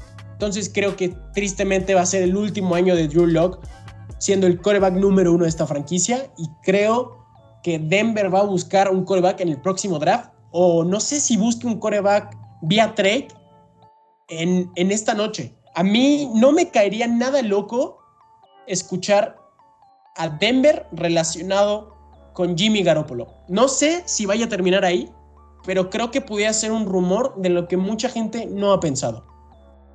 Mm, no lo sé, Herminio. Creo que Drew Locke la temporada pasada nos dio mucho que desear, claro que sí. Fue una temporada pésima para Denver. Creo que la temporada antepasada y corríjanme si estoy mal, dieron más batalla, la verdad. Con Lindsay de corredor que desafortunadamente la temporada pasada se lastimó. y pues igual no tenían grandes corredores. no olvidemos que en un partido tuvieron que, hacer, que usar un, un este, receptor de, de, coreback o buscar un coreback de tercera porque pues no había. Pero creo que yo siento lo que le hace falta a Broncos es un, un online, ¿saben? Creo que eh, las lesiones de Drew Locke fueron a causa de que pues no hubo esa protección, ese guardia. Y pues, no sé, yo me iría y me estoy viendo un poco arriesgado a agarrar a, a este joven que se llama, permítanme, Rashawn Slater. Creo que, y que es de Northwestern. Yo siento que sería lo mejor para Broncos ahorita, tener, empezar a tener una buena línea ofensiva. ¿Por qué? Porque le vas a dar una seguridad a un coreback que no fue temporada, temporada pasada, pero vas a dar seguridad. Y si le das yo también yo siento que va a ser la última temporada de Drew Black, pero si ya ves que le estás dando una seguridad a un coreback, ya siento que el siguiente año sí van a agarrar un coreback. Este, este, igual lo dudo, no, lo veo muy lejos que agarren un cornerback, pero yo me arriesgo y digo que van a ganar una, un online. No sé qué piensan los demás. Bueno, pues igual que tú, yo creo que, que va a ser eh, relevante lo que va a llevar a cabo los Denver Broncos, porque teniendo a jugadores como Drew Locke, como a Joe Flaco y como a Jeff Driscoll, yo creo que sería importante voltear a ver a otros lados en el draft, buscando gente joven y jugadores que puedan generar algún cambio en el equipo. Por ahí algunas fuentes anotaban que Trevor Lawrence y que Satch Wilson eran candidatos para también estar dentro de las opciones de los Broncos de Denver, que finalmente pues buscan llenar algún espacio que como ustedes dicen tal vez pueda quedar eh, como vacante debido a, algún problema, alguna lesión que puedan contar con Drew Locke y que finalmente pues pueda venir aquí a suplir, aquí a, a cambiar las cosas pero bueno, finalmente pienso igual que ustedes. Yo creo que los Broncos de Denver en este momento tienen que enfocarse en buscar algún tipo de solución, porque si no, como dice Mino, van a quedar y van a quedar mal. Y esa cuestión, pues justamente sería algún factor que podría llegar a, a afectar a este equipo de cara a la temporada que se viene este año. Entonces será muy importante la decisión que tomen los nombres ya están dados. La opción de Justin Fields y de, y de me parece Trey, Lance, perdón, eh, también están latentes dentro de los nombres que, que, se ponen en las listas de los Denver Broncos. Sin embargo, pues ya será cuestión de que las cosas se elijan de manera correcta y ojalá que los Denver Broncos no queden porque si no será muy penoso para ellos. Sí, yo creo que la opción que dice Víctor de de Rashard Slater de Northwestern es un gran talento igual. El segundo mejor eh, liniero ofensivo después de Penay Sewell. Creo que es bastante completo, listo para, para empezar a aportar desde el día número uno. Pero creo que los Broncos no están viendo reforzar su ofensiva. Creo que si no es un coreback, van a buscar tener una defensiva de élite, aprovechando los últimos momentos de Von Miller. Y por eso creo que que Khalid Farley va a ser su opción. Y sorprendentemente el siguiente pick también es un cornerback. Eh, creo que es el mejor cornerback de esta clase. Eh, se lo van a llevar los Dallas Cowboys, que desde hace bastante, bastante tiempo no han tenido un gran jugador en sus defense back. Creo que Patrick Surtain es un muy dominante físicamente en el uno contra uno, cobertura hombre contra hombre. Eh, Creo que por bastante rango de separación es el mejor cornerback. Y creo que, que los Dallas Cowboys no se pueden alocar como en años anteriores, que el año anterior no necesitaban un receptor, pero al ver la opción de Sid Lamb disponible fueron por él sin lugar a dudas, sin pensarlo dos veces. Entonces creo que estos Cowboys lo necesitan, necesitan un refuerzo en esa zona y va a ser el mejor talento disponible que haya, entonces creo que es inevitable que lo tienen que elegir. Sí, claro, o sea, vamos a hablar un poquito de quiénes, quiénes son los vaqueros, ¿no? Vamos a empezar a deconstruir un poco. Y... Ah, no, Víctor. Yo, yo, yo, yo veo que tú traes el mismo rencor a, a Dallas que el buen Rich a, a San Diego y a TJ. Así que arráncate. Pues ahí te va, amigo. Y escúchame bien, Raúl. Y todos los que son vaqueros de corazón. Muy bien lo dijiste, Herminio. Creo que el draft pasado se me alocó mi viejito, ¿no? O sea, y se fue por un, un receptor. Cuando sabemos que el, pues sí, el punto débil, el talón de Aquiles de los vaqueros de Dallas, siempre ha sido profundo. Siempre, siempre ha sido los profundos. Que claro, hay días buenos, hay días malos, pero creo que ya agarrar a este joven Patrick Surtain mm, le va a dar más vida a esos profundos, ¿no? Eh, claro, la ofensiva no la veo tan, tan débil. Obviamente, si queremos hablar de débil, la línea eh, del lado derecho, mm, ojo ahí, creo que no están, no están protegiendo muy bien esa línea ofensiva y el guardia. Pero hablando de defensivas, hoy se retiró Sean Lee, eh, una pena, tuvo buenas temporadas, malas temporadas, como fue. Tenemos a Van Der que no sé, no me termina de convencer, ¿saben? Es un linebacker, creo que es, tiene la, sí, tiene lo que se necesita para estar en, en Dallas, ¿no? Pero no me termina de convencer con esas, pues sí, lastimarse del cuello frecuentemente. Por eso tiene, los que no sabían, por eso tienen, por eso tiene la cuellera, que hace mucho no se veía, pero precisamente por eso la tiene, porque sufre mucho de lesiones del cuello. Y creo que arriesgarte con un linebacker así que se lastime como lo fue Sean Lee, se están yendo sobre la misma línea irte por un linebacker que siempre todo el tiempo esté lastimado, esté en la banca y ocupar al segundo o al tercero. O si no, ocupar el que agarras de Domi. El Domi con el que practican, para los que no sepan. Agarrarlo de Domi. O sea, creo que los vaqueros deben de empezar a construir una defensiva fuerte. Yo me acuerdo de esos vaqueros aguerridos y que su defensiva era muy, muy... ¿No? Creo que en, la actualidad, hablo de unos tres años para acá, vi a esos vaqueros caer, o sea, caer y en picada, hablando defensivamente. La ofensiva es punto y aparte, después estamos hablando de defensiva. Pero creo que estos vaqueros, si agarran a este cornerback, que es uf, calidad, va a empezar a tener pies y cabeza esa defensiva. Que no niego que sea una mala, pero señores, eh, fue creo que la última o la penúltima defensa de la liga, corríjame ese dato, en la temporada pasada, siendo un equipo que tiene los millones, que desploman millones, que el tope salarial le vale y que el tope mínimo, el mínimo salarial también le vale. O sea, creo que estos vaqueros eh, son lengua larga. En pocas palabras, son lengua larga. Mm, prometen mucho, dan poco.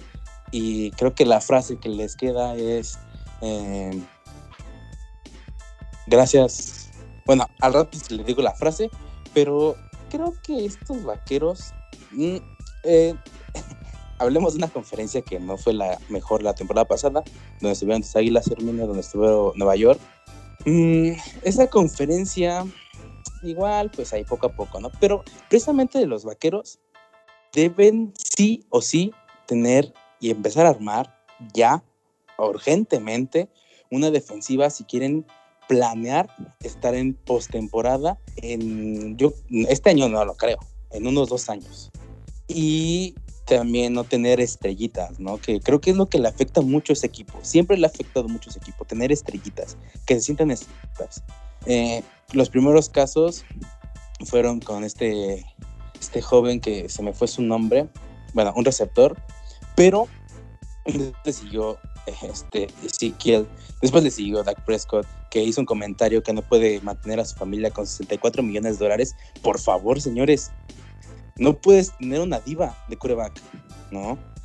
Y, ok, tienes los millones eh, eh, en el bolsillo, pero no le puedes dar esa, esa, facilidad a un coreback.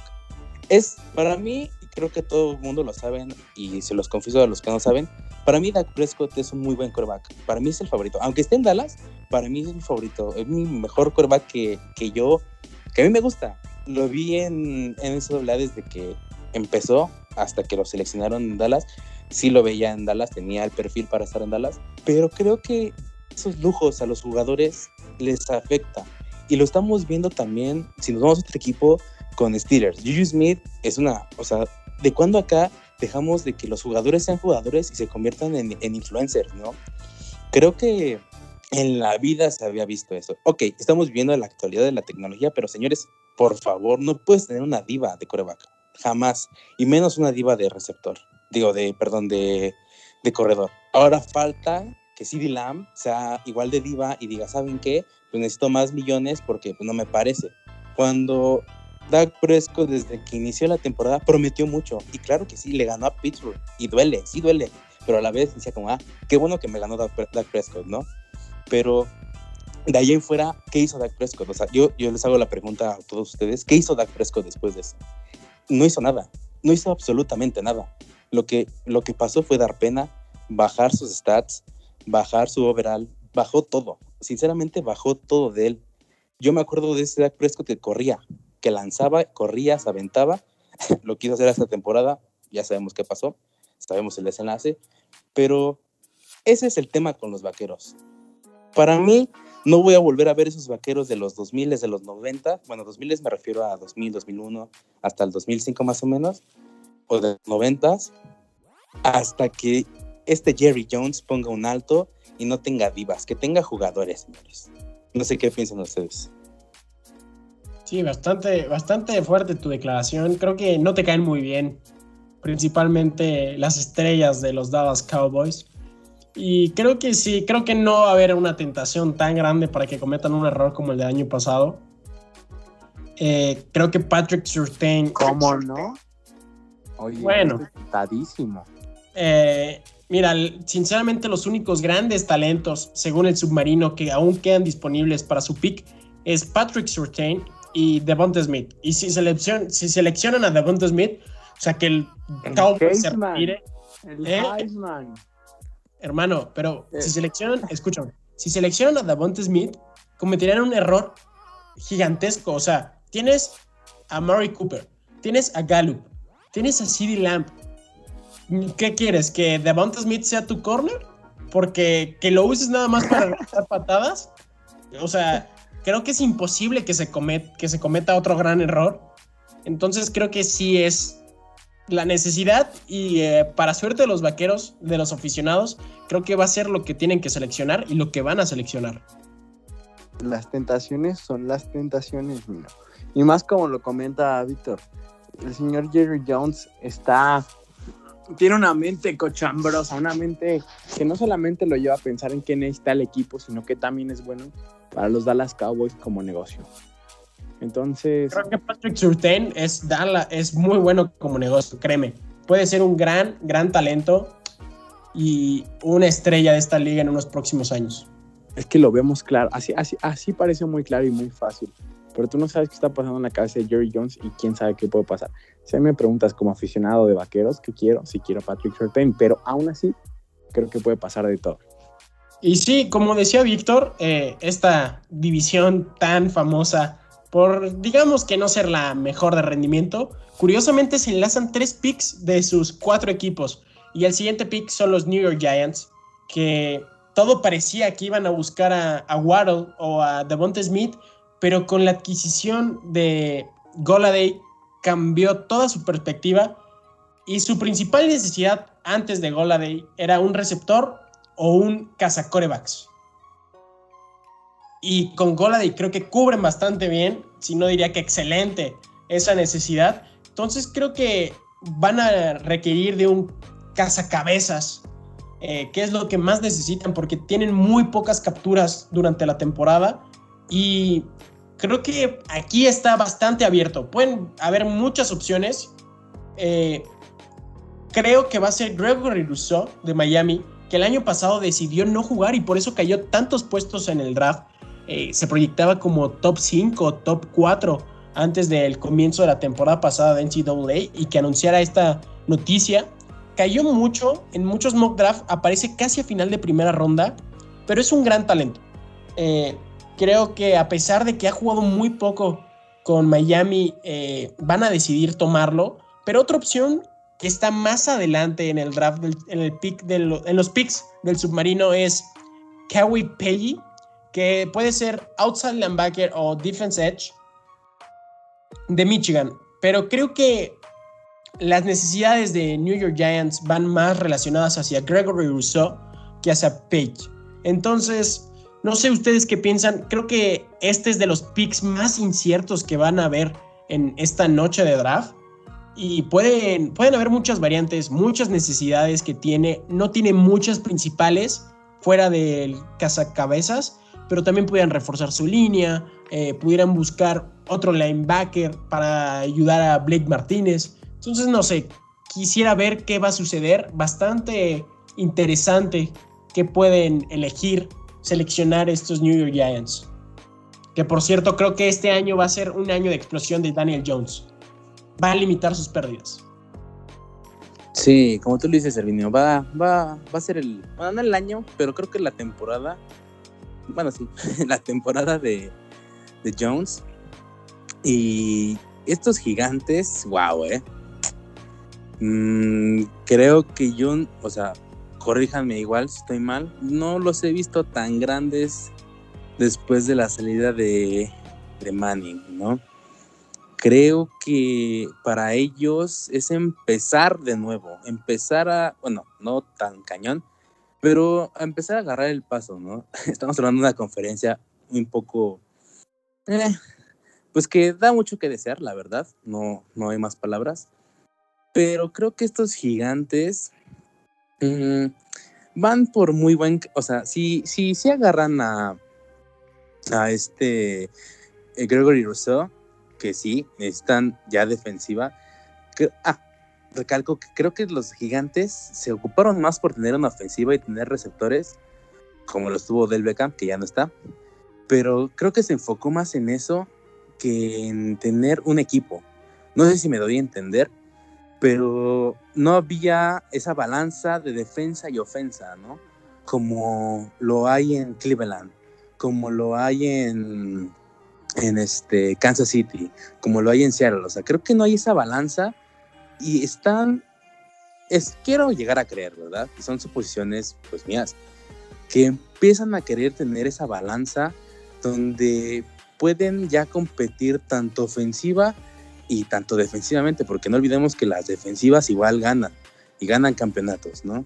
Y, y lo dices muy bien, Herminio. Yo creo que van a buscar a este cazacabezas y sí o sí ya empezar a buscar esa balanza y estabilizarse como los gigantes que lo fueron en su momento. Sí, creo que, que Daniel Jones fue el heredero perfecto, casi mandado a ser de Lime Money. Eh, es casi, casi como si fuera primo lejano de, de Eli, eh, Duke, eh, mismo sistema, casi casi lo fotocopiaron. Y yo creo que es un coreback muy bueno, que ha sido bastante criticado por tantas pérdidas, pero siento que comete un error. Bueno, su principal error es tener miedo a las capturas. No miedo de que lo golpeen, sino miedo de perder yardas. Entonces, eso busca algunas veces desesperadamente lanzar el balón hacia afuera o buscar un receptor cuando está cubierto. Creo que si lo manejan mejor, si tiene a lo mejor una mejor línea, eh, que creo que en su segundo pick, en su, o sea, su pick de segunda ronda va a ser buscar un liniero, que en esta clase hay bastantes buenos para segunda ronda. Creo que va a poder mejorar mucho y también que no tengas a Saquon Barkley, que es tu mejor jugador, eh, tu válvula de escape, tu ayuda eh, lo afectó bastante. Y, estoy emocionado porque vienen las Águilas de Filadelfia, eh, muchos rumores. Yo les voy a decir, sinceramente, ya estoy harto. Diario leo rumores que según las Águilas van a saltar al pick 4, que al pick 7, que, que no sé qué, que van a buscar coreback, que ya estoy harto. Yo sé lo que necesitan estas Águilas y lo que necesitan es un receptor el mejor que haya disponible, ya sea Davante Smith, que será el perfecto y el que el submarino cree que va a pasar, o si no se puede, Jalen Waddle. Eh, creo que su equipo de receptores es, con el debido respeto, el peor del NFL. Jalen Rigor quedó muchísimo de ver. Eh, el primer partido se aventó una recepción de 50 yardas contra el Washington Football Team y de ahí apareció como hasta la semana 8, entre lesiones, bajo rendimiento, eh, manos no seguras.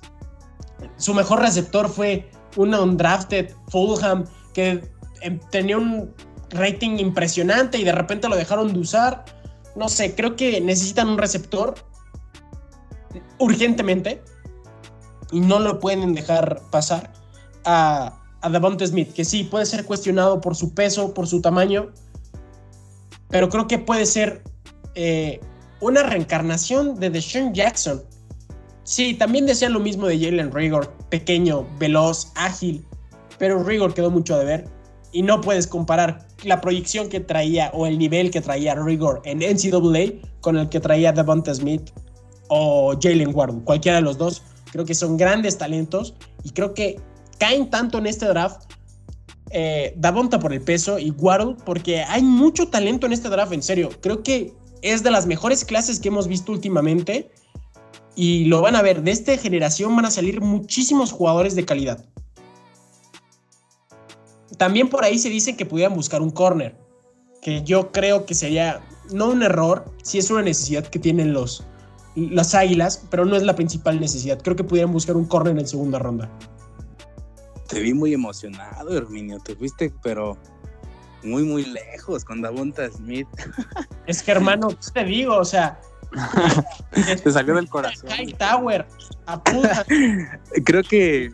Creo que estás soñando de más. ¿Y a Watkins de receptores? Estás soñando de más, Herminio. Acuérdate que eh, eh, las águilas tienen una deuda enorme. Y creo que arriesgarse a tener a un Heisman de primer pick les caería muy mal, muy, muy mal. Yo siento, y corrígeme Herminio, creo que se van a ir por un linebacker. Yo siento que se van a ir por un linebacker. Recordemos que las Águilas fueron un hospital la temporada pasada y la antepasada, que igual chispazos casi pasan a playoffs, casi. Pero yo creo que es eso lo que le hace falta a las Águilas. Tienes a Hallen Hearts, por favor. Este chamaco te va a hacer magia, te va a hacer magia. Yo, como tú dijiste al principio del programa, lo quería en, Pittsburgh, pero bueno, ya conocemos a, Mike Tomlin y sus malas decisiones, pero bueno, ¿no? Eso es otro tema. Pero creo que un linebacker le caería muy bien a estas águilas. Eh, yo me iría por el linebacker por Mika Parsons de Penn State, que su trabajo es excelente muy, muy bueno. Les recomiendo a los que no lo conocen tan bien que vean un poquito de highlights de quién es. Y creo que es lo que le hace falta a, las águilas. Más que un receptor, no, no lo creo. Que igual eh, dicen Jackson ya se retiró, o ya se va a retirar, corrígeme Herminio. Y este. No, se fue a los Rams. Se fue ah, con Stafford. Ok, ok, ok. no, de Sean Jackson, yo creo que si lo respeta las lesiones, va a tener una muy buena temporada. Esperemos que sea la, no sea la última, pero sí una de sus mejores, ¿no? Recordemos que Deshaun Jackson en 2005, 2007, un poquito, no, 2013, 2015, fue, uff, lo que ustedes conocen como ahorita del Beckham, creo que se queda corto con lo que es este Deshaun Jackson. Yo creo que pudiera ser, eh, para una comparación, para quien no lo recuerde, yo les tengo que confesar que Deshaun Jackson y Michael Vick fueron quien me enamoraron de esas águilas. Eh, Deshaun Jackson pudiera ser como el actual Tyreek Hill, de ese nivel, de esas características, de esas habilidades, veloz, rápido, eh, que se podía quitar un jugador uno contra uno en el campo, ya con el balón en las manos. Eh, simplemente recordar, ¿no? Uno de sus touchdowns más famosos pudiera ser uno contra Dallas que se los lleva de calle en pura velocidad a los safety.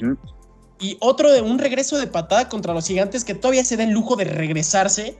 Entonces, eh, tristemente lleva tres años que ha estado muy, muy, muy metido en las lesiones. Eh, los dos años que estuvo en las Águilas en su regreso, el último año en Redskins. Pero Deshaun fue un gran talento generacional habrá sido en su momento de los cinco mejores receptores de esta liga y, no estoy exagerando, se los juro, era un nivel comparado al actual de Tyreek Hill. Pero, sí, sí, pero sí, mira, yo te soy sincero, las principales tres necesidades que tienen estas águilas, en el orden que yo creo y la mayoría de los expertos cree, es primero receptor, segundo cuerpo de linebackers Y tercero, corner. Y cuarto, defense tackle. Pero esa no es tan necesaria. Yo creo, que, yo creo que, que Mika Parsons no va a caer tanto. O sea, yo estaría encantadísimo que lo firmaran. Yo creo que va a ser un coreback impresionante. Eh, yo pudiera asemejarlo por el estilo un poco a Barner, el linebacker de. Dije coreback, perdónenme. El linebacker de San Francisco 49ers. Eh, muy rápido, muy inteligente. Como lo comentaba antes eh, en, el, en el mock draft que hizo el submarino, que él lo pone en el pick 8. Creo que algunas veces tiene un momento de inmadurez. Pero es un gran, gran, gran linebacker. O sea, mis respetos para él creo que fue lo único rescatable de Penn State este año. Y Penn State, ustedes saben que es de sangre azul. O algún momento lo llegó a ser. Eh, entonces, yo creo que no va a caer tanto en Mika Parsons. Yo estaría encantadísimo que cayera. Si llega ese, si llega Devonta Smith y Mika Parsons, yo me quedo con Mika Parsons sin lugar a dudas. Pero creo que no va a caer. Creo que sí puede caer Devonta Smith o Jalen Waddle y al no tener un talento tan impresionante como Mika Parsons, creo que deberían de cubrir su necesidad número uno, que es receptor. Eh, creo que Jalen Rigor hasta pudiera beneficiarle que seleccionen otro receptor en primera ronda, le quitaría todo ese peso, porque ustedes saben que la prensa, los aficionados de Filadelfia son muy exigentes, son muy eh, rigurosos en algunos momentos pero también en los momentos de gloria apoyan como pocos. Ah, también hay que ver el lado positivo. Pero sí, creo que Jalen Rigor tiene muchas, muchas voces dentro de su cabeza y si seleccionan a otro coreback, y me qué decirte si es un Heisman, Davonta Smith, creo que Jalen Rigor pasaría a ser un segundo plano, lo olvidarían los fans tóxicos y creo que le pudiera ser para una temporada de resurrección. Eh, rutas largas para Jalen Rigor, eh, el slot para Devonta Smith o viceversa, creo que les pudiera ayudar bastante bien. Hay que recordar que JJ Arcega Whiteside no lo han cortado, pero creo que lo van a terminar por cortar. Tristísimo el rendimiento que ha dado el, descendiente de españoles. Y ya cortaron a, a Deshaun Jackson y a Ashon Jeffrey, eh, dos de los receptores estrella que tenían todavía los últimos años y el otro es Nelson Aguilar, entonces tampoco está, está en los pads. Creo que necesitan receptores urgentemente. Entre que se les fue Aguilar y sus receptores eh, empezaron a andar en silla de ruedas y en lesiones, creo que se quedaron solos y hasta Jalen Hurts pudiera ayudarle a brillar. La temporada pasada había momentos en que tenía que hacer locuras para poder conseguir un pase completo o tenía que aventarse de carreras de 10 yardas para poder hacer primero y 10 creo que necesitan manos que lo ayuden. Y, con el siguiente pick, creo que todos saben lo que necesitan los Chargers. Creo que no hay ninguna duda que van a buscar un, un offense tackle. Es su principal necesidad. Se han deshecho de algunos de los que fueron titulares el año pasado, que la verdad quedaron mucho de ver. Y, el submarino coincide que, que necesitan un offense tackle.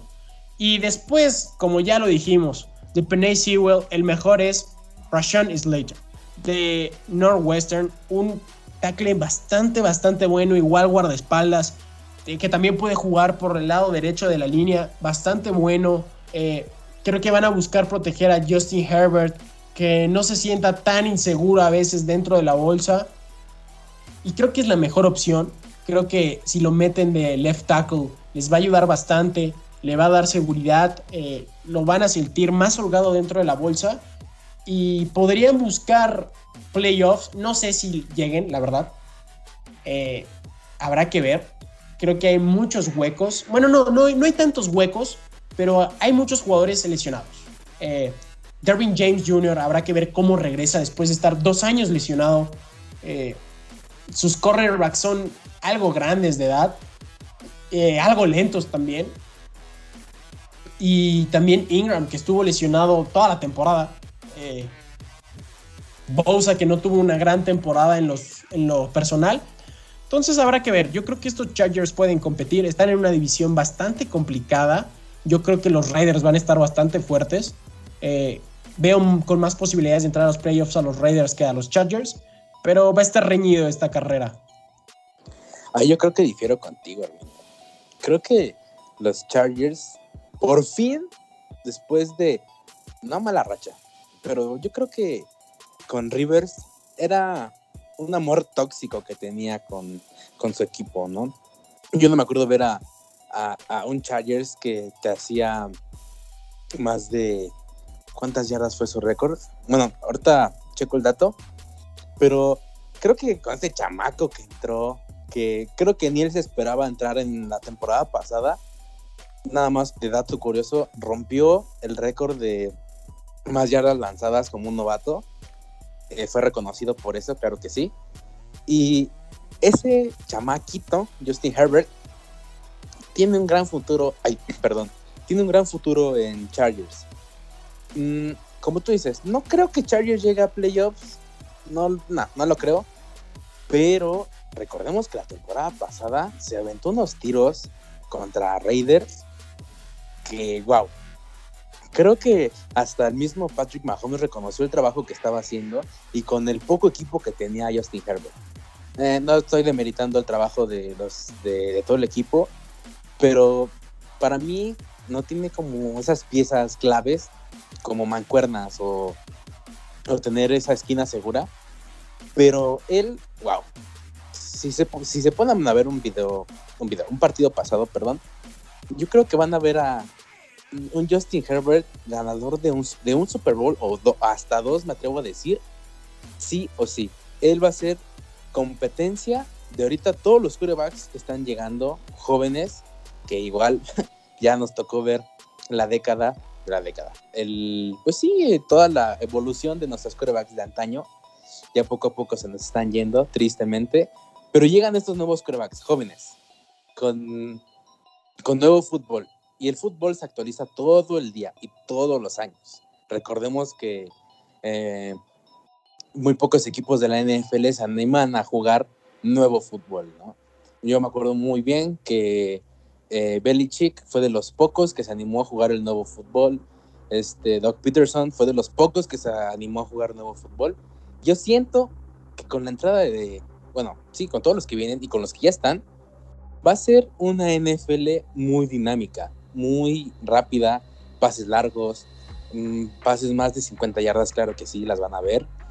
Y va a ser muy, muy interesante ver quién va a ser esa competencia como lo fue este Bradshaw contra se me fue el nombre del coreback de Vaqueros este Raúl ayúdame este ¿cuál Víctor? Eh, ¿Viste el güey el güey no John Elway. Ajá como lo fueron esas rivalidades como fue Joe Montana con, con este Marino van a ver esas esos roces esas rivalidades esas rivalidades que yo extraño yo extraño ver esas rivalidades, esas rivalidades de corebacks.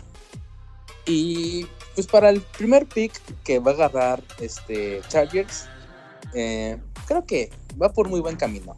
Va agarrando poco a poco ese paso que no tenía desde hace muchos años, pero muchos años.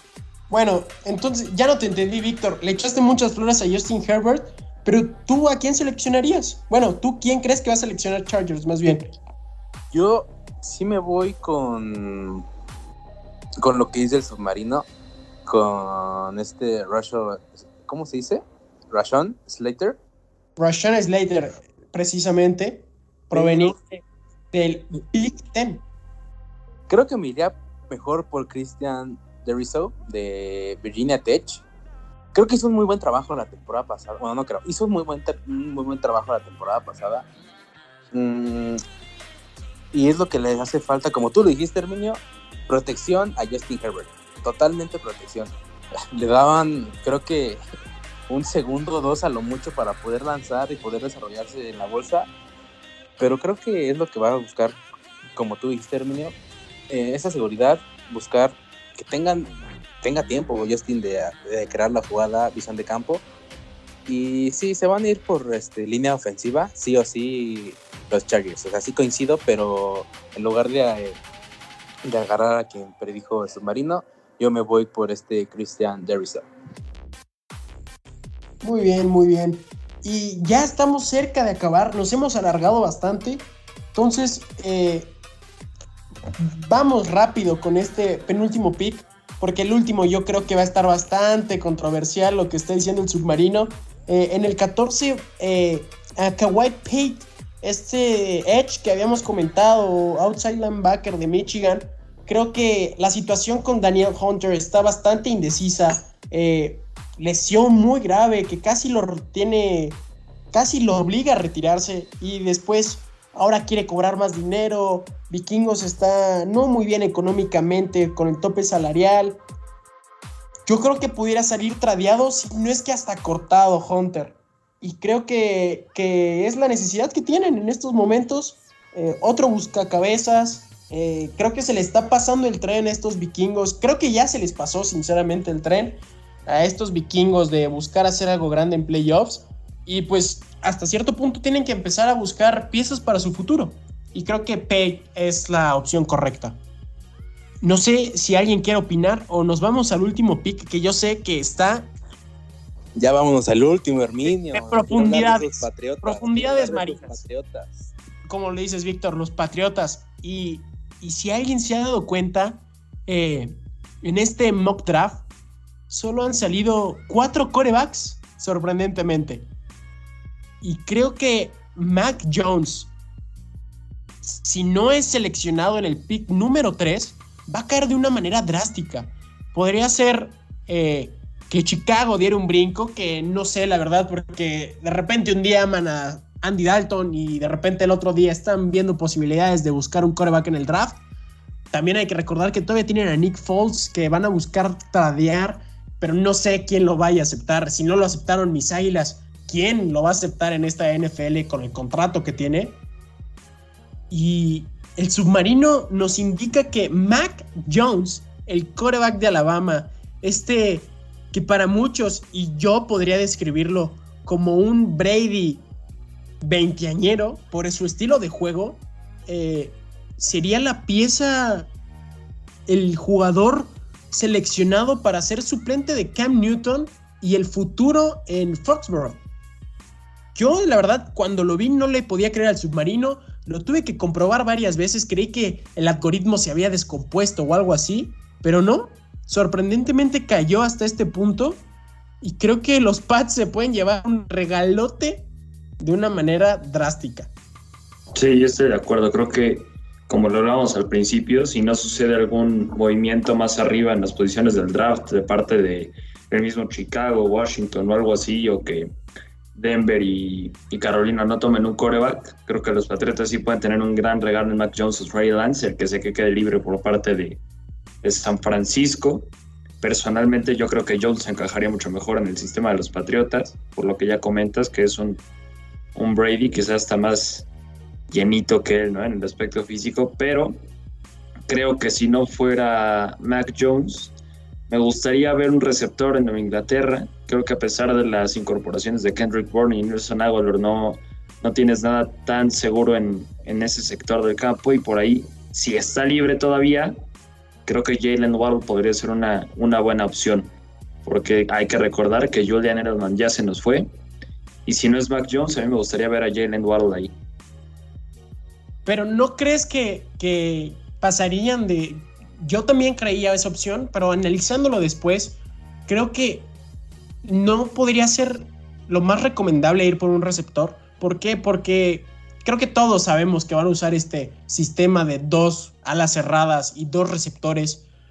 Entonces creo que no tendría tanto uso un tercer receptor, que creo que si Waddle llega tendría que ocupar ese puesto.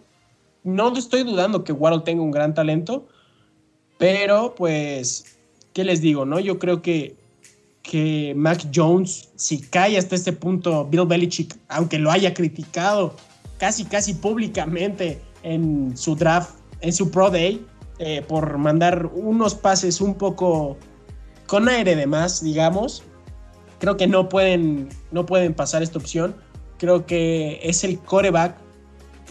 Pues yo le diría sinceramente que hasta cierto punto está fotocopiado a Tom Brady. Muy poca movilidad, muy inteligente para deshacerse del balón, que con grandes jugadores a su lado puede hacer gran diferencia y creo que va a tener manos muy buenas. Eh, Creo que es un sistema distinto al de Cam Newton. Cam Newton es un quarterback con unas piernas bastante hábiles, pero creo que también Cam Newton puede ser un buen coach.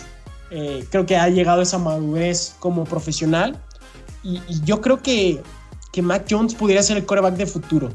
Creo que también esta op- opción le cerraría las puertas a Jimmy Garoppolo de regresar a, la que alguna vez fue su casa.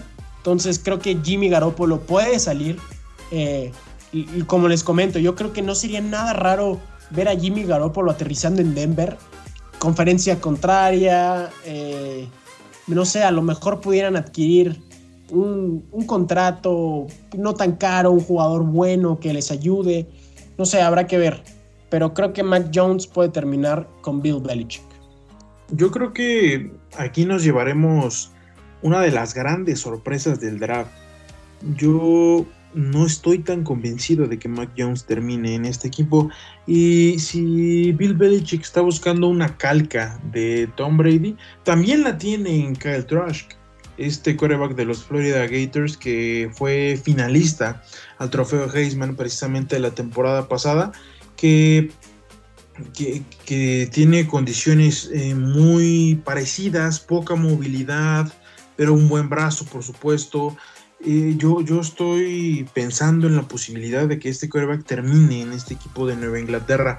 Se ve más apuntado a que sea ah, de segunda ronda, se ve más apuntado a que sea un- uno de estos quarterbacks eh, que por supuesto no son en primera ronda tipo Jalen Hurts, o sea, no por el estilo de juego ni por el desempeño, sino por el pick, a eso es a lo que me refiero. Eh, Entonces, eh, yo creo que esta será una de las grandes sorpresas del draft y yo no estoy tan seguro de que Mac Jones será quarterback de los Patriotas.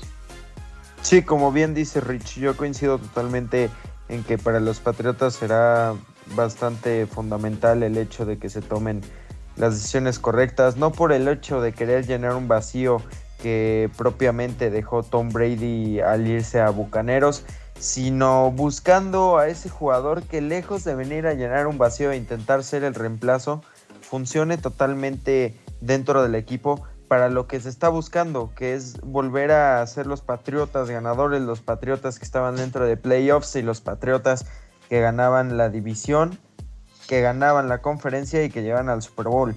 Entonces, justamente es definitivo que en vez de estar buscando un reemplazo, deberían de estar buscando a una buena opción que pudiera llenar un gran espacio. Y Mac Jones, desde mi punto de vista, podría ser una opción bastante clara para que llegara a Nueva Inglaterra y justamente pudiera hacer ese cambio. Ahora, también está entre las opciones Trey Lance, que obviamente pues es un hombre que hemos discutido mucho esta noche, pero que probablemente me parece que sería también una muy buena opción para llegar a estos Patriotas de, Nueva Inglaterra, que repito, lejos de estar buscando un reemplazo, deberían de estar buscando una solución y dejar atrás ya a Tom Brady, que llegó a un Super Bowl y que lo ganó, y pues a seguir adelante. Sí, yo coincido con todos ustedes, compañeros. Mm, el, como lo dices tú, Bortoni, el problema de, de Patriotas y de Belichick es de eh, extrañar a esa exnovia, ¿no? Que no la supera. Entonces ya, o sea, es sacudirse esos fantasmas, esas telarañas, ese polvo que nos sorprendió Bill Belichick con los primeros movimientos que hizo las primeras semanas de trade. Creo que Bill Belichick ya se sacudió quién fue y ahora se está preocupando quién será, como lo indicó, lo indicó este Franco. Yo siento que si no se van a tradear an, muchísimo antes este, lo, lo, los Pats en el draft, pues sí puede, yo creo que sí puede caer, caer este Matt Jones. Y no sé, mmm, yo me preocupa, como tú lo dices, este Gordon, igual no me preocuparía por suplantar o, o, igualar ¿no? a un Brady. Me preocuparía por llenar los espacios mega vacíos que existen en ese equipo, ¿no? Recordemos el partido contra Jets, que la defensa de los Pats, perdónenme, pero no se vio. Parecía que estaban jugando tocho. O sea, creo que hay que empezarse a preocupar más por eso que tener una calca exacta de Brady, ¿no? Es muy buena opción, claro que sí, tener un coreback como él. ¿Quién no daría por tener a ese coreback? pero es llenar espacios vacíos, este, como lo indicó también Franco, receptores pues no, no convencen mucho los que están ahorita. Entonces, pues, es empezar a buscar eso. No, Bill, bueno, Belichick yo creo que buscaría coreback a la segunda, tercera ronda y se preocuparía más, es mi punto de vista y espero que piense igual que yo, y se preocuparía más por lo que ve donde hay fallas, como lo hubo la temporada pasada. Cam Newton tiene otro estilo de juego, claramente, él corre y lanza, no está acostumbrado al, juego, al plan de juego de Bill, de Belichick, pero eh, yo creo que igual va a ser un ultimátum para, para Cam si no llegan a agarrar coreback, que lo dudo, los Patriotas. Pero, como dices tú, Herminio, va a ser un gran, un gran maestro Cam Newton y esperemos que el coreback que lleguen a elegir sea, sea lo mejor para, para los Patriotas y tengan una buena temporada. No perfecta, una buena temporada. Pues sí, señores, nos hemos alargado bastante. Eh, imposible no alargarse con esta versión especial del mock draft del submarino americano. Eh, por mi parte es todo, me da mucho gusto y, pues nada, ¿no? Ha sido una gran noche, eh, tendremos que esperar a ver qué tan acertados estuvimos nosotros, qué tan acertado está el sistema del submarino, estos algoritmos avanzados que hemos traído desde, desde muchas partes del mundo para tener tanta calidad en nuestro en nuestro mod, ¿qué les voy a decir? Así que prepárense para los de los para el del básquetbol, porque la verdad, el de MLB, pues no ven nadie. Pero bueno, eh, fue un gusto estar aquí. Nos vemos hasta la próxima edición, señores. Y saludos. Y a ver, comenten cuál es su mock. Arroba Barco Deportivo.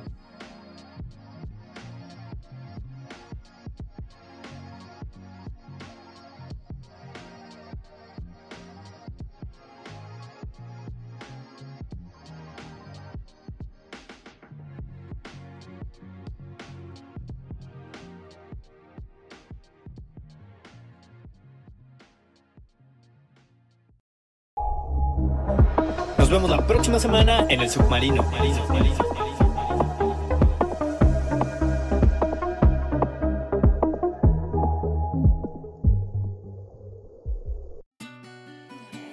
Submarino Americano es una producción de El Barco Deportivo. Encuéntranos en todas nuestras redes sociales como arroba barco deportivo.